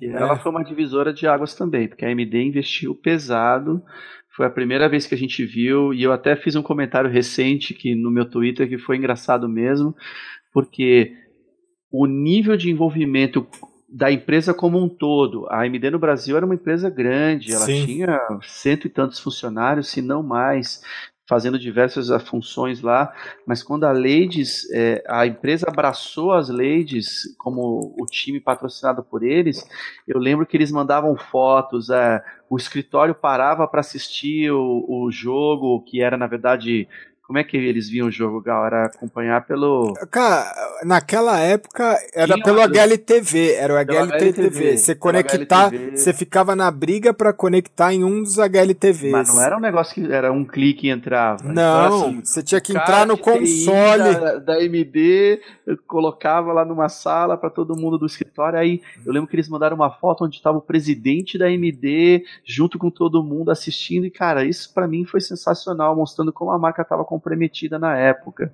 E aí eu fiz um comentário recente no meu Twitter, quando eu comecei a ver, vivenciar e acompanhar de perto como a Vivo está fazendo com as equipes de, é, patrocinadas por elas Sim. e no caso o que eu pude acompanhar de perto que foi com as meninas, né? Sim. Também, então assim, bem essa analogia do Ladies AMD lá da época lá atrás de 2002, revivendo isso agora com o Vivo, com o Vivo Cage. Cage, agora também a Vivo super comprometido, os executivos da empresa todos aí acompanhando e se mexendo e acompanhando mesmo, não é besteira. Eu tive reuniões recentes na Vivo e assim, o, o pessoal tem... o pessoal falando com propriedade. Não, porque as minas jogaram aqui agora tal, e ganharam, e depois eles perderam aquela lá, não sei mais o que. Eu falei, pô, o pessoal tá acompanhando, então muito legal isso. E como é que você enxerga isso? A gente pode entrar nesse outro debate que existe na comunidade que eu acho importante e saudável, falando, tendo a oportunidade de falar do, com o presidente da SL aqui. É, você acompanhou desde o início toda a criação, toda o crescimento, todo o profissionalismo, tudo que foi rolando. É, hoje existe muito esse debate de esporte, campeonatos masculinos e campeonatos femininos. Você, mais do que ninguém, assim como eu, pôde ver, por exemplo, meninas como a Nath, eu uso ela como exemplo em vários MD2. Ela a, é um exemplo. A, a, a Nath, ela dava muito mais bala do que muito jogador profissional de Counter-Strike 1.6. Inclusive eu. Eu, quando eu comecei, eu chegava na Lan House, eu via ela jogava os campeonatos, ganhava os campeonatos, ou, era, ou ficava em vice-campeã, ou ficava no top 5, jogando num time 100% ali, fora ela, masculino, onde tinha ela, o Miyagi, outros jogadores, né, o Theo, na verdade, Miyagi, mas assim, ela era, se não me engano, ela era até capitã, ou era é, in-game líder do, do, do time, e assim, a gente viu essa, essa, no auge da competição ali do CS, que teve uma menina se destacando de uma forma positiva Sim. gigantesca. E aí hoje não é uma segregação, mas existe essa cultura de, putz, precisamos ter campeonatos masculinos, precisamos ter campeonatos femininos, mas o esporte eletrônico nunca fez essa ruptura. Né, a gente viu recentemente, eu tenho aqui, ó, esse cheque aqui é da Scarlett. A Scarlett ganhou o campeonato da SL no StarCraft, o campeonato que teve nos Jogos de Inverno, ela ganhou de um sul-coreano. Ela foi campeã do mundo de StarCraft batendo um, um atleta sul-coreano de StarCraft. Então, como que, que você enxerga isso? Assim, é, existe essa necessidade de ter o campeonato feminino para ter uma visibilidade? Eu, eu, eu acho que até pode existir. Mas o que, que você acha que é, falta para essa questão das mulheres definitivamente virar e falar assim: peraí, cara, é apanhando que se aprende? Porque se você acompanhou desde o início, Léo, você sabe até mais do que eu o quanto a gente apanhou, o quanto a maioria dos times apanhou, quantos jogadores apanhou para chegar lá. Existe um preconceito gigantesco que eu tenho que trabalhar, eu tento trabalhar e fazer minha parte em relação a, por exemplo, eu estou jogando com já aconteceu nas minhas strings, eu estou jogando com é, espectadores ou com pessoas que admiram meu trabalho, estou jogando partidas com eles e tem uma menina no outro time, eles vão lá e xingam e eu paro a stream e quico esse cara na hora e falo, cara, sai fora do meu canal, não consuma o meu conteúdo e, e não siga esse exemplo de xingar a menina que está lá no outro time. Não vou nem falar do, do que, que o cara xingou, mas eu acredito que assim, existe um preconceito muito grande, isso é fato as meninas vão ser muito mais punidas socialmente falando. Imagina hoje uma menina no SK, né?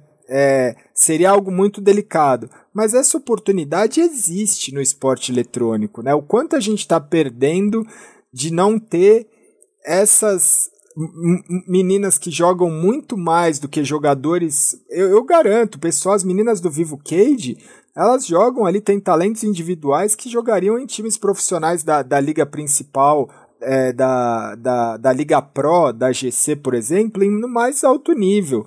O, o quanto você enxerga isso, assim? É difícil. É, mas eu acho assim, de novo, como o esportes é, não é um assunto novo. É, eu acho que é só de novo a questão do, do advento das mídias sociais e da maneira como mais fácil como todo mundo se comunica, ele está muito é, exacerbado agora, ele está muito em evidência. E a gente chegava e se eu, se eu, fizer uma lembrança de como foi com as ladies, como foi no passado, eu provavelmente falaria para você, falar, nossa, elas eram tão super bem recebidas e é, o pessoal dos campeonatos é, jogava com elas e não tinha nenhum problema, treinava na LAN, Treinar. na LAN e você falava, puxa, então é, é algo novo? Eu acho que não, é porque naquela época não tinha justamente a Twitch, ou não tinha lá é, a Lady jogando numa live para o pessoal poder ter a oportunidade de mostrar quem realmente eles eram e o que eles pensavam. É, mas hoje é um assunto que todo mundo discute, o preconceito está aí, a gente sabe, a gente tenta combater da melhor maneira possível. A ESL tem um, um, como guideline dela essa questão de se é um evento oficial, é um evento para todos. Para todos. Não tem, não tem, não tem barreira nenhuma para uma mulher hoje participar de qualquer qualificatório de um evento da SL, seja ele qual for. É perfeito. Mas eu acho que sim, iniciativas de, de exclusivamente femininas é, são importantes. Eu acho que tem o, o seu espaço, tem a sua função que é justamente de proporcionar um ambiente mais tranquilo e mais saudável para que elas principalmente para que novas jogadoras se inspirem a jogar e se inspirem a, a de repente seguir uma carreira uh, profissional no game, uh, sem que já logo de cara elas recebam uma, a, a questão da, da repulsa, da toxicidade, uh, enfim, do preconceito contra elas, mas com a ressalva de que que isso seja uma porta de entrada e que isso seja de repente um, um fato eventual, mas que sim, em frente e vá em frente é, nas ligas mistas e é, puxe o desafio para você, não fique com, com medo de, de perder para um homem ou perder para quem quer que seja, porque você precisa jogar com os melhores para poder é, elevar o seu nível. Se as meninas ficarem jogando só entre elas, Cara. elas não vão fazer a reciclagem do mesmo nível. E isso Sim. vale para os homens. O, Também. Se o Brasil jogar numa liga fechada que com as mesmas pessoas, sejam elas homens ou mulheres, eles não vão saber se o nível deles está melhor ou pior do que eles precisam estar. Tá, os times que estão aqui no Brasil e treinam só no Brasil não evoluem. A gente só começou a evoluir quando você falou. Veio o SK da Alemanha aqui Aí depois veio o SK da Suécia num bootcamp que o Paulo Veloso fez. Depois veio o Four Kings, os times começaram a viajar para fora. A gente chegava lá e, e, era espancado, trucidado, dilacerado, a palavra que for. E aí a gente começou a bater. Mas é, você não acha que cria uma zona de conforto um pouco é, perigosa nesse quesito do tipo assim? Porque eu, a zona de conforto que eu vejo no esporte eletrônico aqui no Brasil é. Talvez eu esteja errado, tá? Esteja errado. Mas assim, quando você dá uma grande oportunidade da pessoa ter um reconhecimento aqui dentro, a pessoa cria uma zona de conforto que aquilo ali parece que tá bom. Né? É, eu posso utilizar o caso, por exemplo, do League of Legends. Hoje, um jogador de League of Legends que é campeão brasileiro, ele tem uma exposição tão grande, ele tem uma fanbase tão grande e ele tem uma zona de conforto tão grande que para ele tá bom, parece que aquilo tá bom, né? Parece eu acho que tá bom, Gal. Eu, eu também eu, não acho que tá bom, mas aparenta. Pro, se você for perguntar pro Revolta, pro BRTT, tá bom? O cara vai olhar na sua cara e falar: é óbvio que não tá bom. Ele também quer ser campeão mundial. É, é, então, eu fico. A, às vezes eu fico com essa dúvida. Às vezes eu fico com essa. O cara vai chamar nos seus olhos e falar: Meu, ô, camarada, claro que eu quero ser campeão mundial. Mas às vezes eu fico com um pouco. É porque assim, o, o, League of Legends é complicado falar porque é um circuito fechado e as oportunidades são diferentes. Muitas vezes a SL tenta ajudar da, da sua forma de conseguir um invite para algum evento da IEM, alguma coisa desse sentido. Não mais, né? A, não, não tem mais? Então, putz, então, agora. Cara, Fechou é, mesmo.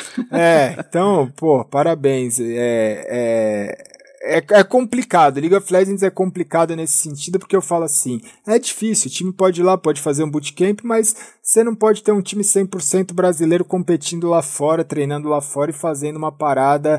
É, é complexo. O caso do League of Legends é complexo. É mas, complexo. mas no, no, no cenário feminino, você cria uma zona de conforto de tipo assim: porra, eu sou o time feminino campeão brasileiro. Tô bem. Eu sou o time campeão brasileiro que representa o Brasil numa grande competição internacional. Tô sendo bem vista por isso. Mas você tá na pirâmide, você não tá lá no, né, no, no topo da pirâmide, não do sucesso, mas da performance.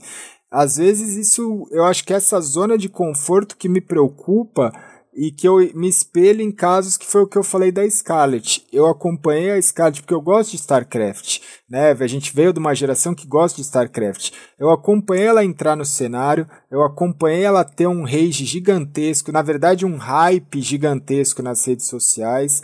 Logo depois disso veio um rage gigantesco, porque ela é europeia, acabou indo para aí veio um rei ela é canadense. Canadense, desculpa.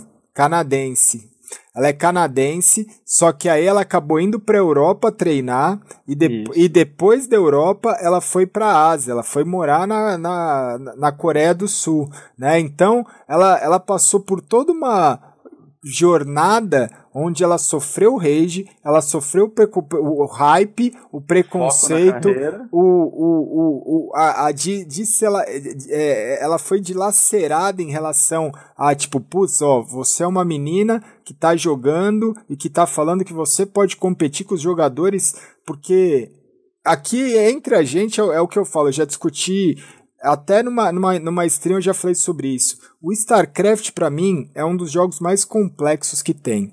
Ele é um dos jogos onde é aquele, aquele lance do um contra um, da disputa que você falou do tênis, você contra você mesmo.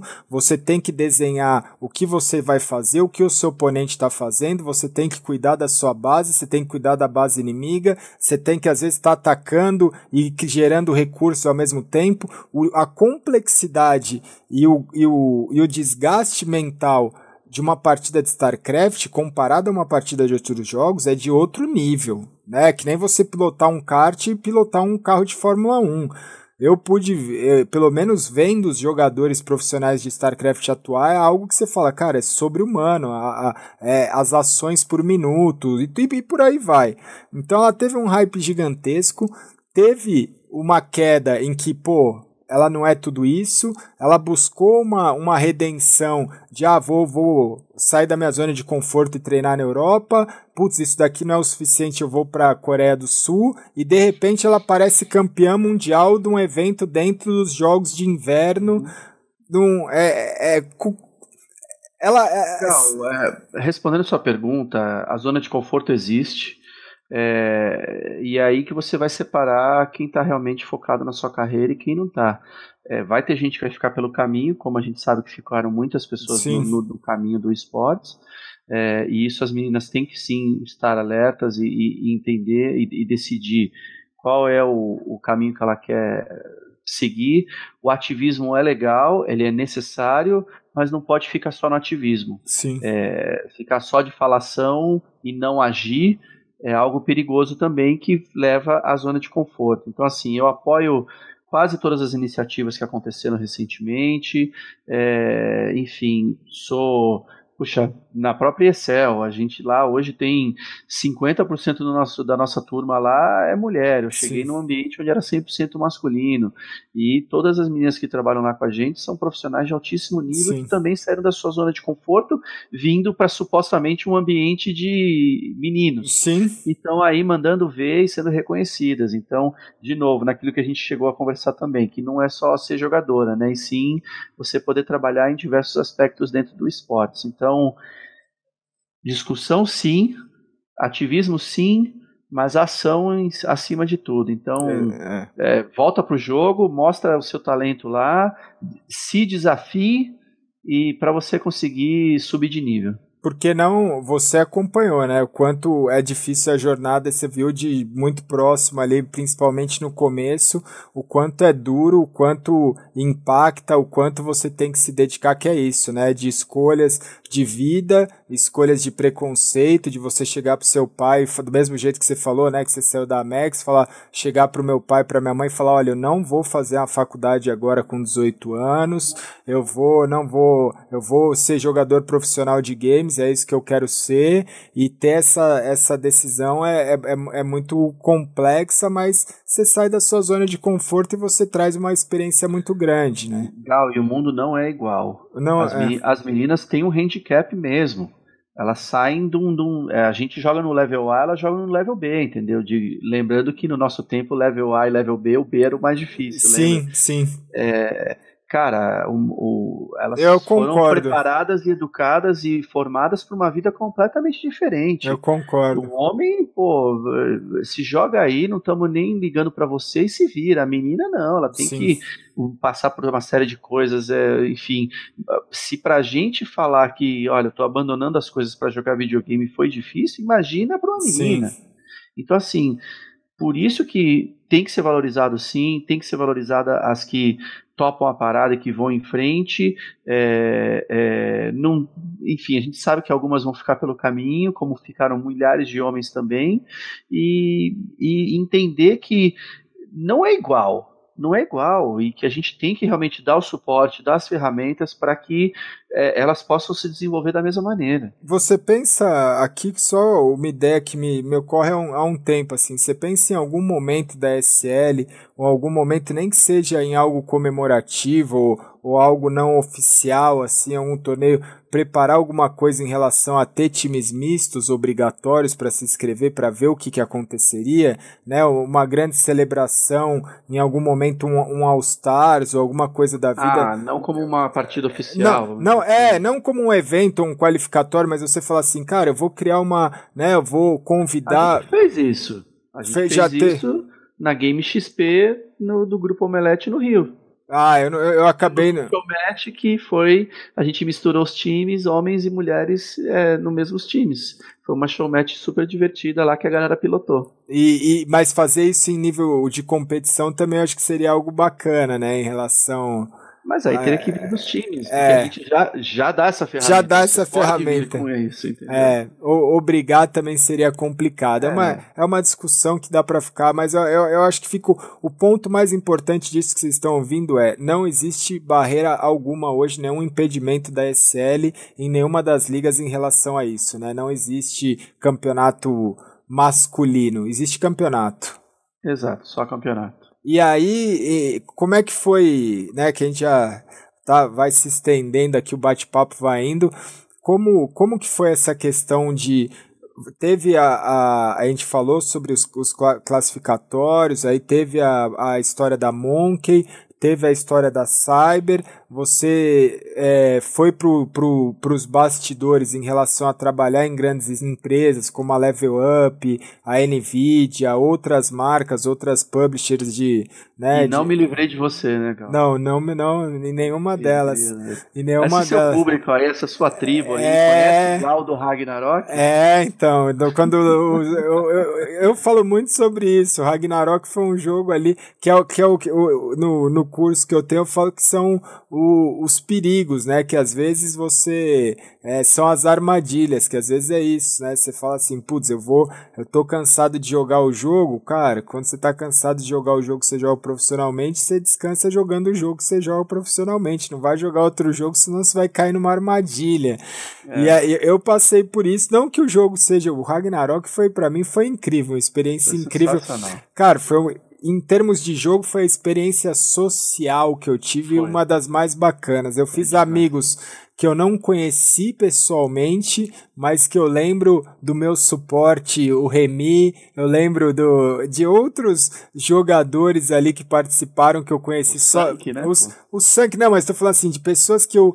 Ah, que não conheço. É, que eu não que eu convivi ali durante meses, sim, anos, sim. E, e, e, eram pessoas que estavam presentes no meu dia a dia e você não conhecia, era muito legal, é, né? Então trouxe, era uma ferramenta social, o Ragnarok eu acho que era uma ferramenta social, foi, e até hoje tem, se não tem o Ragnarok, tem um jogo que é muito semelhante que a galera tá, jog a galera tá jogando, que é uma ferramenta social muito bacana, né, e, e eu acabei indo para um outro para uma outra veia que é a minha veia competitiva. Depois, é. quando começou lá o negócio da dos, Guerra do Império. Da, da, Guerra do Império e tudo mais, minha veia é competitiva. Mas era, era uma ferramenta social, às vezes tinha pessoa que entrava no jogo para bater papo, ficar na cidade ali em fronteira, ficar na cidade ali trocando ideia e, e, e, era muito bacana. Eu acredito que muitos até relacionamentos nasceram nesse jogo.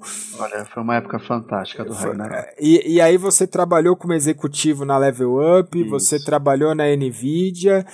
Antes é, da Nvidia, eu, eu, fui chamado, e aí foi a minha primeira experiência com uma empresa alemã, eu fui chamado pela turma da Big Point. Isso. E a Big Point, que era uma empresa de browser games, né? Sim. É, não muito conhecida, assim, pela galera do, do cenário competitivo, mas com uma base de usuários e fãs brasileiros. Casual, né? Jogos casuais. É, e aí veio o convite para trabalhar na NVIDIA. Cara, a gente, nós somos o, é o que a gente falou, a gente está na adolescência aí nos 20 anos. O mercado de games brasileiros são mais de 66 milhões de pessoas. Quem acompanha esporte eletrônico está chegando, acho que próximo aos 15. Ou seja, a gente não é nem 25% da fatia de pessoas que jogam alguma coisa casual, né? Porque às vezes a gente é. fala assim, caramba, Counter-Strike, League of Legends, é um monstro, tá na TV, mas às vezes um joguinho de celular ali, um Candy Crush da vida, tá faturando um, né? Sim. Tá faturando uma co coisas que as empresas ali não estão nem próximas de faturar em, em, em, em, termos até de número de usuários, né?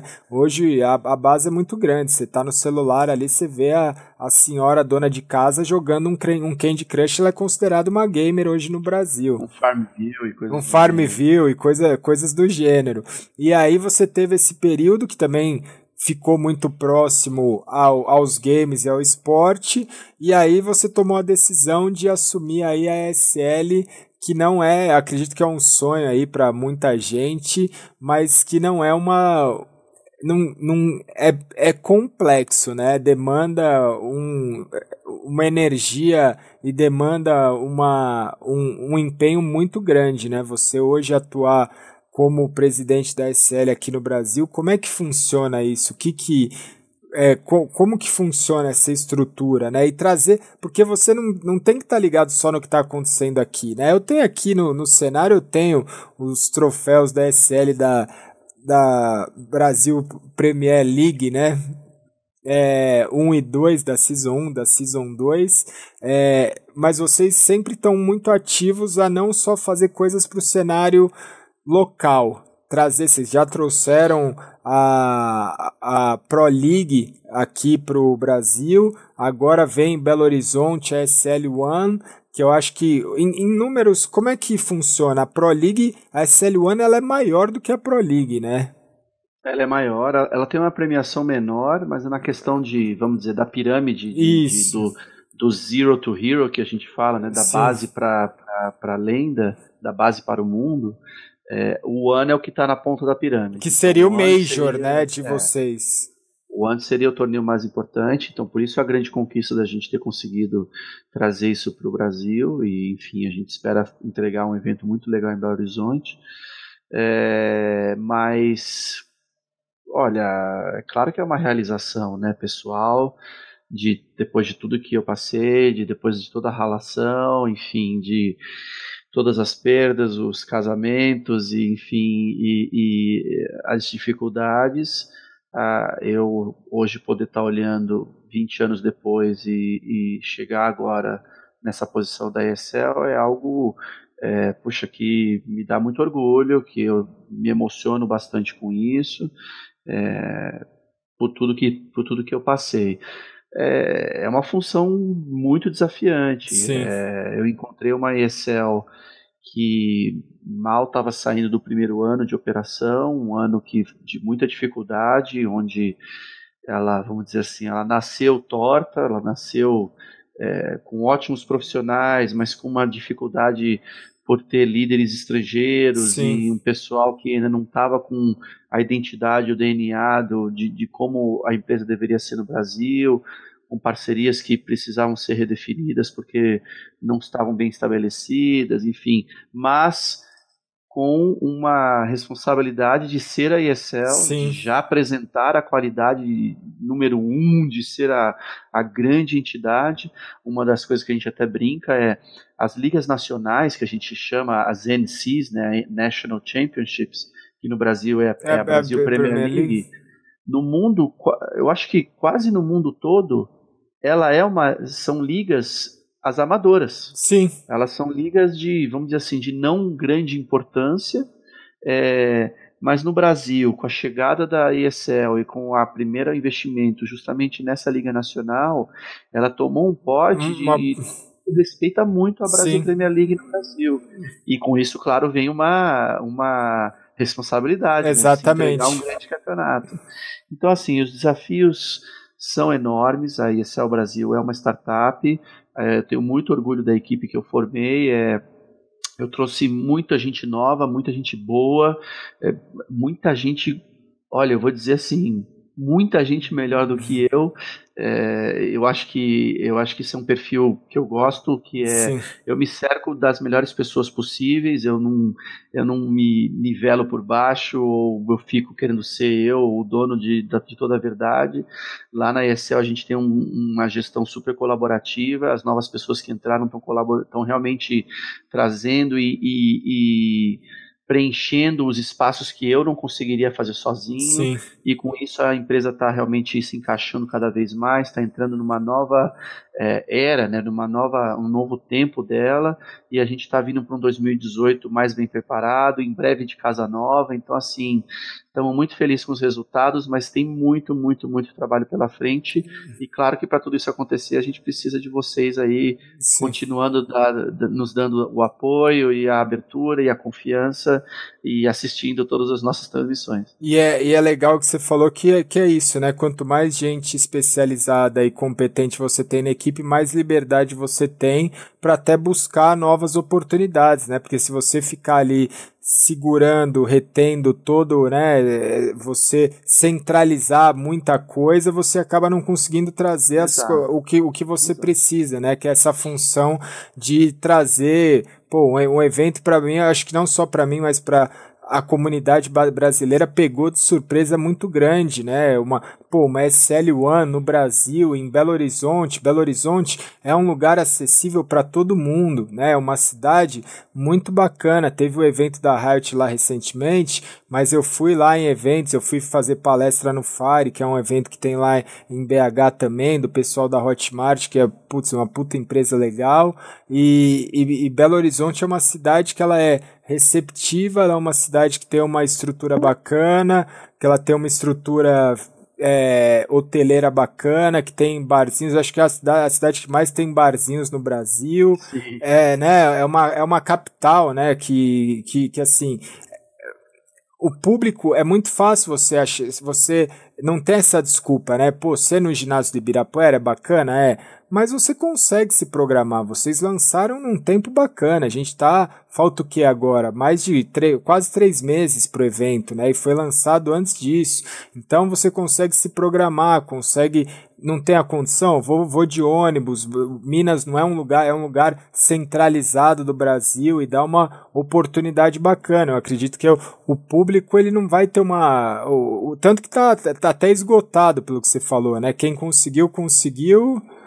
Quem não conseguiu não, já não consegue mais ou ainda tem?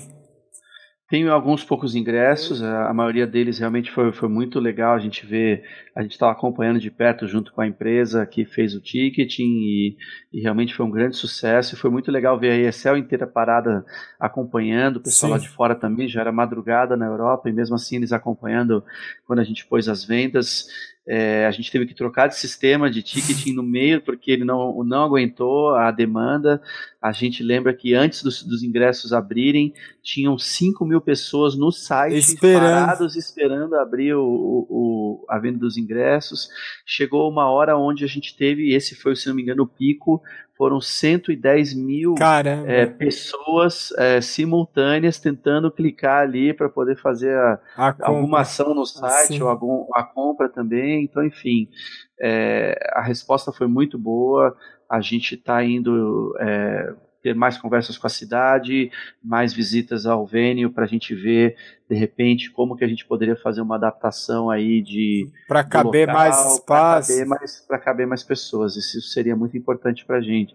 Quem sabe, hein? Quem sabe um center stage para poder liberar mais lugares aí. Ah, entendi. Já fica a dica aí que é de como vai ser o formato, né? Porque não tem é não é o praxe. Não é, é o praxe, porque se você for vir Katowice, né? Você vai lá, você tem aquela imagem tradicional do estádio dividido, é. né? E tem aquele ângulo ângulo total, como era, como foi, por exemplo, em BH, em, no Maracanãzinho com a Riot em 2014, onde você tinha o palco virado ali, você utilizava uma parte do, do ginásio, e aí depois de uns tempos para cá eles têm feito o palco centralizado, que para quem organiza eventos sabe o quanto complexo muda Difícil toda demais. a estrutura do evento. Difícil demais. É, é uma coisa, não é uma coisa que você fala assim, caramba, não. eles estão de, né, estão de é, malgrado, é, dando uma de migué. Você muda a dinâmica completamente, completamente. Do, do evento como é difícil, é dificílimo. dificílimo de fazer.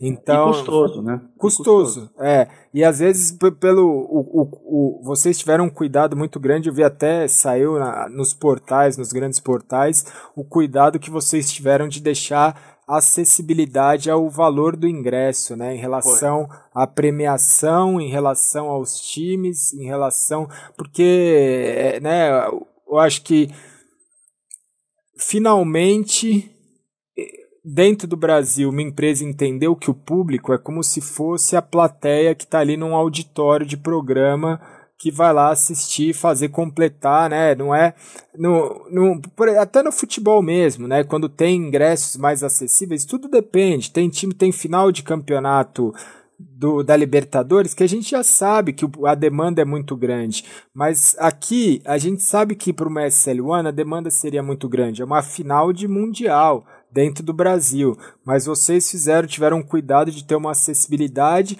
de falar assim, cara, de alguma forma a gente vai reverter isso através de um patrocinador ou através de uma exposição maior ou através, mas a gente está preocupado com o espetáculo de ter um público ali e um público que muitas vezes não teria condição de comprar um ingresso mais caro, né? A, a, o, o, Para quem não imagina, a matemática do ingresso ela quase nunca bate, ela não paga não, não, vou, não, não vou entrar no mérito, né? Mas num evento de ginásio de grande porte, o ingresso ali ele não paga nem parte da estrutura que você tem de gastos, né? É, então a gente ficou muito feliz quando a gente conseguiu finalizar os cálculos e a gente conseguiu chegar nesse valor e, e ter o apoio da, da ESL do Headquarters. A gente sabe e a gente está podendo vivenciar isso agora porque a gente está participando. A Pro League a gente não teve tanta participação. Realmente, Sim. tudo foi decidido lá fora. Eles vieram Sim. com o circo para cá, montaram, executaram e foram embora. Esse a gente está participando desde o início, Legal. desde a escolha do local, desde a decisão da, da em, em, em, se a gente conseguiria fazer aqui. O envolvimento da equipe brasileira vai ser tremendo. 100% da equipe da ESL Brasil vai estar trabalhando junto com a equipe é, internacional nesse evento. É, então a gente, foi, a gente pôde ver o quanto a ESL realmente no mundo se preocupa com a experiência do público. É algo muito grande, o espetáculo para eles é, é, importante, é o campo de visão, se todo mundo vai estar tá confortável, se todo mundo vai estar tá bem. A gente sabendo que no Brasil a gente tem sim uma certa carência com relação à estrutura, com relação sim. às arenas, enfim, a gente, poxa, a ESL realiza eventos nas arenas mais modernas do mundo. Exatamente. Né? Então, mas mesmo assim, com todas as dificuldades, é, eles têm muito carinho das lembranças de como eles tiveram a experiência no Ibirapuera, e eu tenho certeza que eles vão ter um carinho também grande com o público e com a estrutura e com como a cidade de Belo Horizonte vai receber a gente. É, os pessoal de, de Minas é, é muito receptivo e eu acho que assim, ficou centralizado, como eu falei, ficou centralizado. Não, a grande maioria eu acredito vai ter muita gente de BH, vai, mas vai ter gente do Brasil inteiro. Eu mesmo vou estar tá lá presente, o pessoal tem me perguntado, o Léo deu essa mão aí, eu, é, porque acho que é, é uma grande celebração, né? Uma grande celebração de não é só o campeonato, né? De ter é, essa coletividade, porque a falta, é o que a gente falou da Lan House, né? Muita gente vai se conhecer pessoalmente nesse evento, que é um evento que vai unir pessoas do Brasil inteiro, né? É.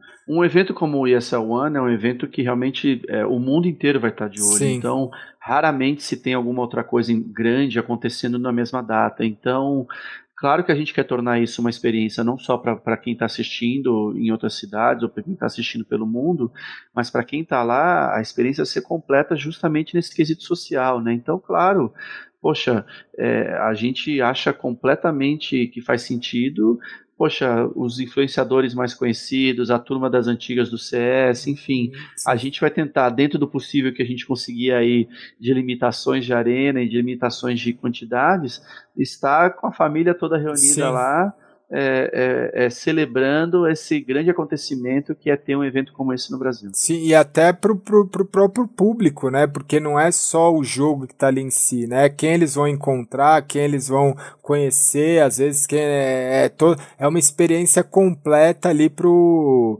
pro, pro, pro usuário, né? Pro, pro, pro menino que vai lá pro público. O, o BSL tá trabalhando também com a SL, né? Ele vem para cá. Ele é o. Ele, claro que ele vem, então. É... Ele é o diretor de esportes da ESL. Legal. É, vai, ele vai... Poxa, foi um que nas nossas é, conversas internas ali de aprovações e afins, ele lá, meu, Brasil, Brasil, Brasil vamos lá. Que bom, eu vou reencontrar é. o BSL depois de tanto tempo, ver se eu bato um papo com ele por lá, vou ver, eu ainda não sei seu, qual tipo de, de material, mas provavelmente eu vou, vou criar, gerar bastante conteúdo lá, mas vocês vão ver que vão ter pessoas históricas aí que passaram, até jogadores, ex-jogadores, pessoas que estão atuando hoje, tem o pessoal que está como coach aí, ou jogador de grandes times que é da época do 1.6 e que vão ter grande carinho em, em falar sobre não só o CSGO, mas o CS 1.6. É. Gal, é, eu acho que o ESL One tá vindo para coroar a proposta da ESL Brasil, Sim. que é de ser o portal para o mundo, né? Então a gente tá junto com o ecossistema colaborando e dando a frequência de torneios e de atividades que, poxa, se no ano de 2016 a galera do CS tá, falava que estava abandonada e estava aí só com poucas oportunidades, eu acho que 2017, agora 2018, poxa, o Counter-Strike Brasil já está gigante, Sim. com muitas atividades.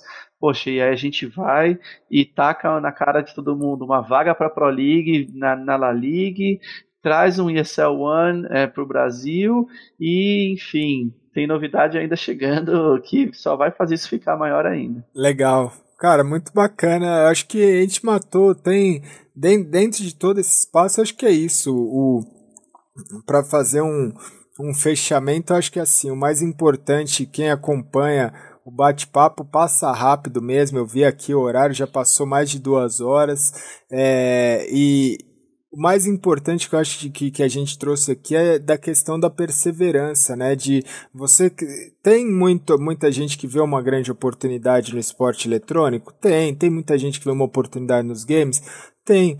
Mas é um negócio que demanda muita coisa. Se você quer ser uma pessoa bem sucedida, porque bem sucedida é uma. É, é uma teoria, né? Você pode ser uma pessoa bem sucedida em vários sentidos, mas eu acho que se você quer ser uma pessoa bem sucedida em perdurar nesse mercado, igual aí fazer sua, sua história de 5, 10, 15, 20 anos dentro desse mercado, o mais importante de tudo isso é que existe um tempo, existe uma maturidade, existe um caminho a ser percorrido, não é fácil, mas é muito prazeroso e no final das contas tem duas pessoas que estão aí, né, juntos somando 40 anos de esporte eletrônico que pelo menos para mim vale a pena, né? Eu acho que para você, acredito que você compartilha aí da mesma opinião, né? Em relação é o que você falou, tem muito desgaste, muito sofrimento, muito sangue, suor, tombos, mas no final é, é se você tem no seu DNA vale muito a pena, né?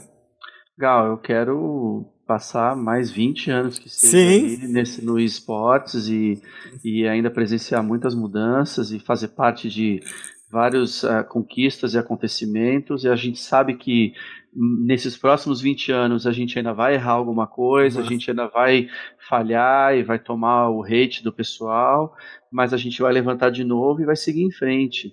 É, eu acho que o mercado nunca esteve tão aberto. É, para você que que realmente gostaria de alguma maneira fazer parte disso, e eu acho muito legal, muita gente vem falar comigo através das minhas mídias sociais e perguntar, poxa, como é que eu entro nisso? Eu não sou um super jogador tal. O mercado agora é um mercado mainstream, mercado Sim. tradicional, então você pode, qualquer profissão se encaixa é, com o segmento hoje, seja um executivo, seja Sim. um empresário, seja um dono de uma organização, seja um jogador, seja, enfim, um psicólogo, Sim. um vendedor, um marqueteiro, tudo, tudo, tudo. É, hoje, metade da minha equipe já não é gamer. Sim. Antigamente tinha aquele negócio que, nossa, né, se você tá na Excel, você deve ser o super Você tem o horário lá que você tem que jogar. Tá? É, então, não, a metade da minha turma nunca sabe, nunca soube o que era um game, enfim, não, só simplesmente não gostava de jogar jogar, mas que está ali, está trabalhando como qualquer outra pessoa, está dando sangue, está tá ralando para a gente poder dar as ferramentas corretas para nossa equipe trabalhar e a gente entregar um bom trabalho para todo mundo. É uma cadeia, né? Isso vai, é, você vai alimentando essa cadeia e, e, aí tudo vai crescendo e dando certo. É, poxa, eu fico orgulhoso sim do, do trajeto. Eu que nem eu falo, o pessoal vê a ponta do iceberg, mas não vê toda a, a trolha que a gente passou, Sim. mas enfim, a gente está aqui, enfim, sem mimimi, vamos em frente, querendo fazer novas amizades, querendo que o mercado cresça cada vez mais e, poxa, manda os desafios que a gente mata no peito. Exatamente. Né? E uma coisa bacana que você falou antes de fechar, assim, que na Pro League ainda não tinha uma maturidade tão grande, o que eu reparo vendo né, um pouco distante, mas acompanhando, é que a equipe da SL Brasil, a sua equipe teve uma é, teve um carinho muito grande de fazer com que os funcionários fizessem intercâmbios importantíssimos ao longo dessa etapa, né? Porque eu tenho amigos que trabalham na SL, eu vejo que constantemente eles vão para fora, acompanham os grandes eventos, produzem, ajudam na produção. Então hoje eles têm uma experiência, uma outra bagagem do que eles tinham quando era, quando foi, por exemplo, na Pro League, e agora eles já estão muito mais, não, não, é nem capacitados, mas eles têm uma outra bagagem, uma outra visão que talvez naquele momento eles não tivessem, hoje a ESL tem essa preocupação. E muita gente talvez assistiu esse bate-papo para saber como é que funciona. Tem, é pelo site da SL que, tem, que vocês anunciam a vaga, é, existem vagas, como é que, se alguém tem um sonho, se alguém quer, olha para a empresa e fala, cara, como é que eu posso participar disso? Dentro do evento da SL One de BH vai ter algum voluntariado, alguma coisa, vai, vai ter um, um trabalho de comunidade? Como é que o, a, as pessoas podem se aproximar mais da empresa? É, isso realmente é, um, é um, uma falha hoje nossa. A gente estava tão focado aí em, em colocar a casa em ordem e, e, e rodar todos os projetos que a gente tinha na casa, é, que a gente não, vamos dizer assim, não abriu todas essas ferramentas para a gente poder estar tá recebendo novos talentos da maneira correta. Tá. Eu sei que para esse ano eu tenho um projeto é, que eu trouxe como pessoal, mas que eu propus para a turma da diretoria e para o conselho e foi muito bem recebido. A gente quer criar um programa oficial de estágio Legal. É, na ESL. A gente muito provavelmente vai sim ter um programa de voluntariado para BH, que Legal. a gente vai anunciar um pouco mais para frente. É, e os novos talentos, muitos deles vêm por indicação hoje, profissionais, mas é muito legal de ver que, como eu, te, como eu já te falei, muitos já não são do mercado, então Sim. tem gente de televisão vindo, tem gente de publicidade vindo, de outros mercados e, e já sendo muito bem sucedidos com a gente. É, mas em breve a gente também vai lançar uma plataforma que a gente vai conseguir contar um pouco mais da, da, da, da nossa estrutura, dos nossos bastidores e também está disponibilizando aí até em plataformas tradicionais como LinkedIn, por Sim. É, as oportunidades e vagas dentro da nossa empresa. Legal, fechado. Acho que a gente matou esse ponto de, cara, da, do, da, da jornada inteira, né? Muita gente às vezes não conhecia esse lado e hoje conhece o Léo desde instalar lá o, o Half-Life, o mod do Half-Life, descobrir como é que montar um servidor para disputar um campeonato e fazer a, a chave ali. Acho que a chave era feita no papel, sorteio no papel dos campeonatos, dos times. Depois do lançou que... o Bracket Maker lá. Depois lançou o Bracket Maker, mas assim, desde de... quem, quem assiste e olha, que é o que você falou, vê, né, a ponta do iceberg, tem muita coisa por trás disso e eu, eu acredito que estamos em boas mãos em relação a isso, que o futuro é muito promissor aqui no Brasil, né? Acho que não só no Brasil, mas para o esporte eletrônico como um todo, a gente tem um futuro promissor. Eu acho que está todo mundo ansioso como um dos principais, pelo menos no Counter-Strike, o principal evento aí do ano, comparado, a gente vai ter, não dá para falar que não, é como a gente vai ter um Major no Brasil e ponto, né? Não tem, é um campeonato que vai ser considerado um Major em relação a, ao porte do campeonato. A única vale de, pro Intel Grand Slam. Vai, né? E, e, e, e, eu acho que é o Major, ele tem a perfumaria de ter o sticker, de ter a premiação, de ter alguma as coisa, as caixinhas e tudo mais, mas isso é uma perfumaria. O campeonato ele é um major, ele vai acontecer no Brasil, os grandes times vão estar aqui presente. A, tor... a estrela não é o campeonato em si, sim os sim. jogadores que vêm jogar nela. Exatamente. Então acho que é, ter esse pedido que o Brasil tava, né, putz, porque a Pro League tudo bem, mas eu acho que a SL1 é, é, um, é um Major, a gente vai ter a oportunidade de acompanhar um Major no Brasil, Major em relação a, a um evento Major mesmo, de estrutura, de times, de, de, de, de tudo que, que envolve, vocês vão fazer com o mesmo carinho como se tivesse o, o, o, título lá, a tagzinha de um Major, né? Eu acho que esse é, é, é, a maior coisa que, que de, pelo menos no Counter-Strike que vai acontecer no Brasil esse ano, eu acredito que deve, deva ser a, o, o evento de maior importância, não só no Brasil, mas eu acho que até na, na América do Sul inteira, eu acho que é esse o que todo mundo está esperando. É, os jogadores internacionais Muitos deles queriam voltar para o Brasil, eles têm o Brasil com muito carinho, eles lembram da Pro League, é, conhecem a história já do, do, do país no, no Counter-Strike. É, muitos dos que estiveram na Pro League é, viram e ficaram muito felizes com o respeito do público brasileiro Sim. perante os estrangeiros que estavam aqui. É, a gente quer fazer um grande show, a gente vai fazer um grande show dentro da estrutura e do, e do, do que a gente vai se propor a fazer. Uh, e é só o princípio. O que eu falei, por exemplo, no press conference que a gente fez para convidados de imprensa, eu, eu reitero aqui. É, trazer foi um grande desafio e, e a gente tem muito trabalho para agora executar da melhor maneira possível e que ele seja é, resultados em diversas esferas, seja de experiência do público, seja de resultado pra, de, de mídia ou de parceiros e tudo mais.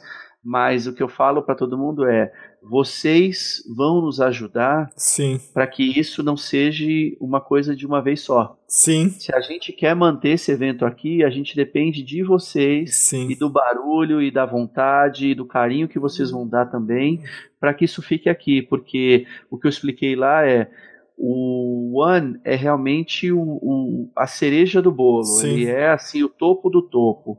E imagina quantas cidades do mundo não querem é, é. e não querem trazer esse evento para sua cidade. Sim.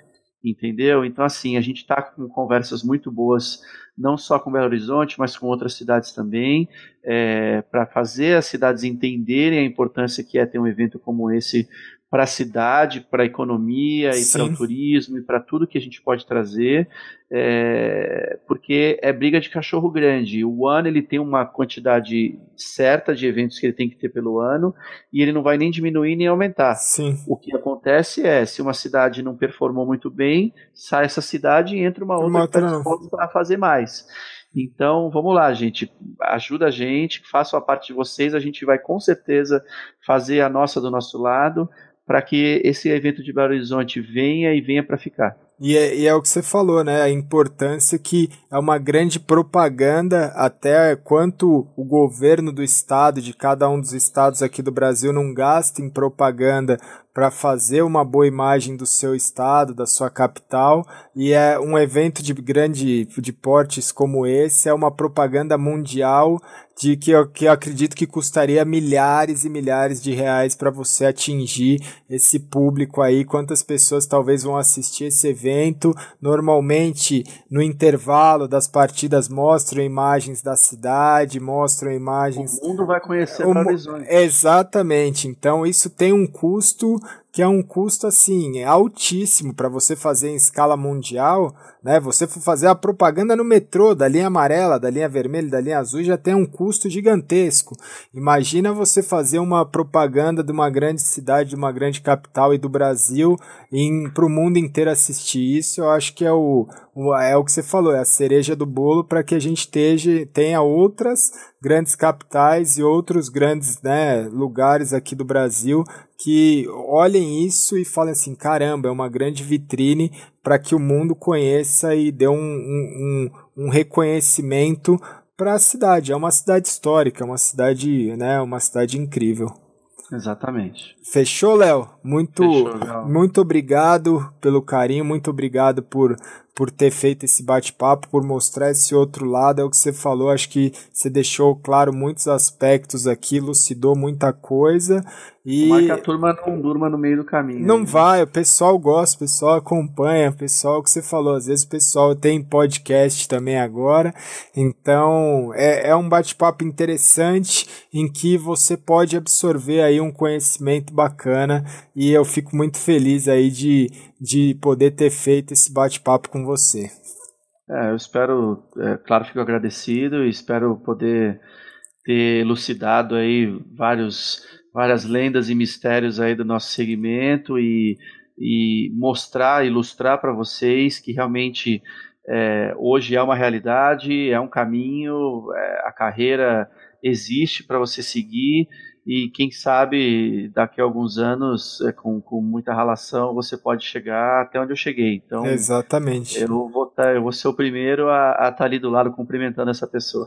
Cara, e, e, e agora para matar de vez, é mais uma vez, mais um MD2 de uma pessoa que nada caiu de no, no colo, né? Não passou uma pessoa aqui que contou uma história fácil de vida, uma história simples, que não teve que ter superação, que não teve que ter garra, força de vontade, foi o que você falou, casamentos, desilusões em relação ao próprio cenário, de você falar, putz, será que é isso mesmo? Será que eu tô certo? Será que eu sou maluco e, e as outras pessoas que estavam num, num, num é, né, que as outras pessoas que foram para um segmento mais convencional que estão certas, você passa tudo isso pela sua cabeça, então você que está em casa aí, você que assistiu esse bate-papo, que está assistindo esse bate-papo e está pensando que você é maluco de estar tá nessa jornada, você pode ter certeza que você não está maluco não, que no final,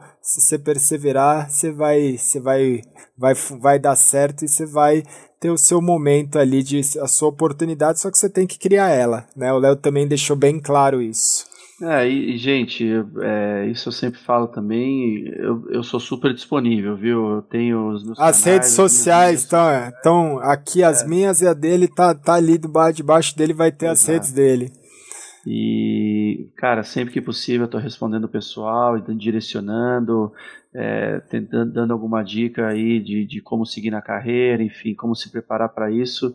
Para mim é um prazer poder ajudar e poder ver mais gente entrando e fortalecendo o nosso cenário. Fechado. Obrigado, Léo. Obrigado, Gal. Obrigado pela oportunidade. Então, tamo junto. Grande abraço e até o próximo MD2, galera. Valeu.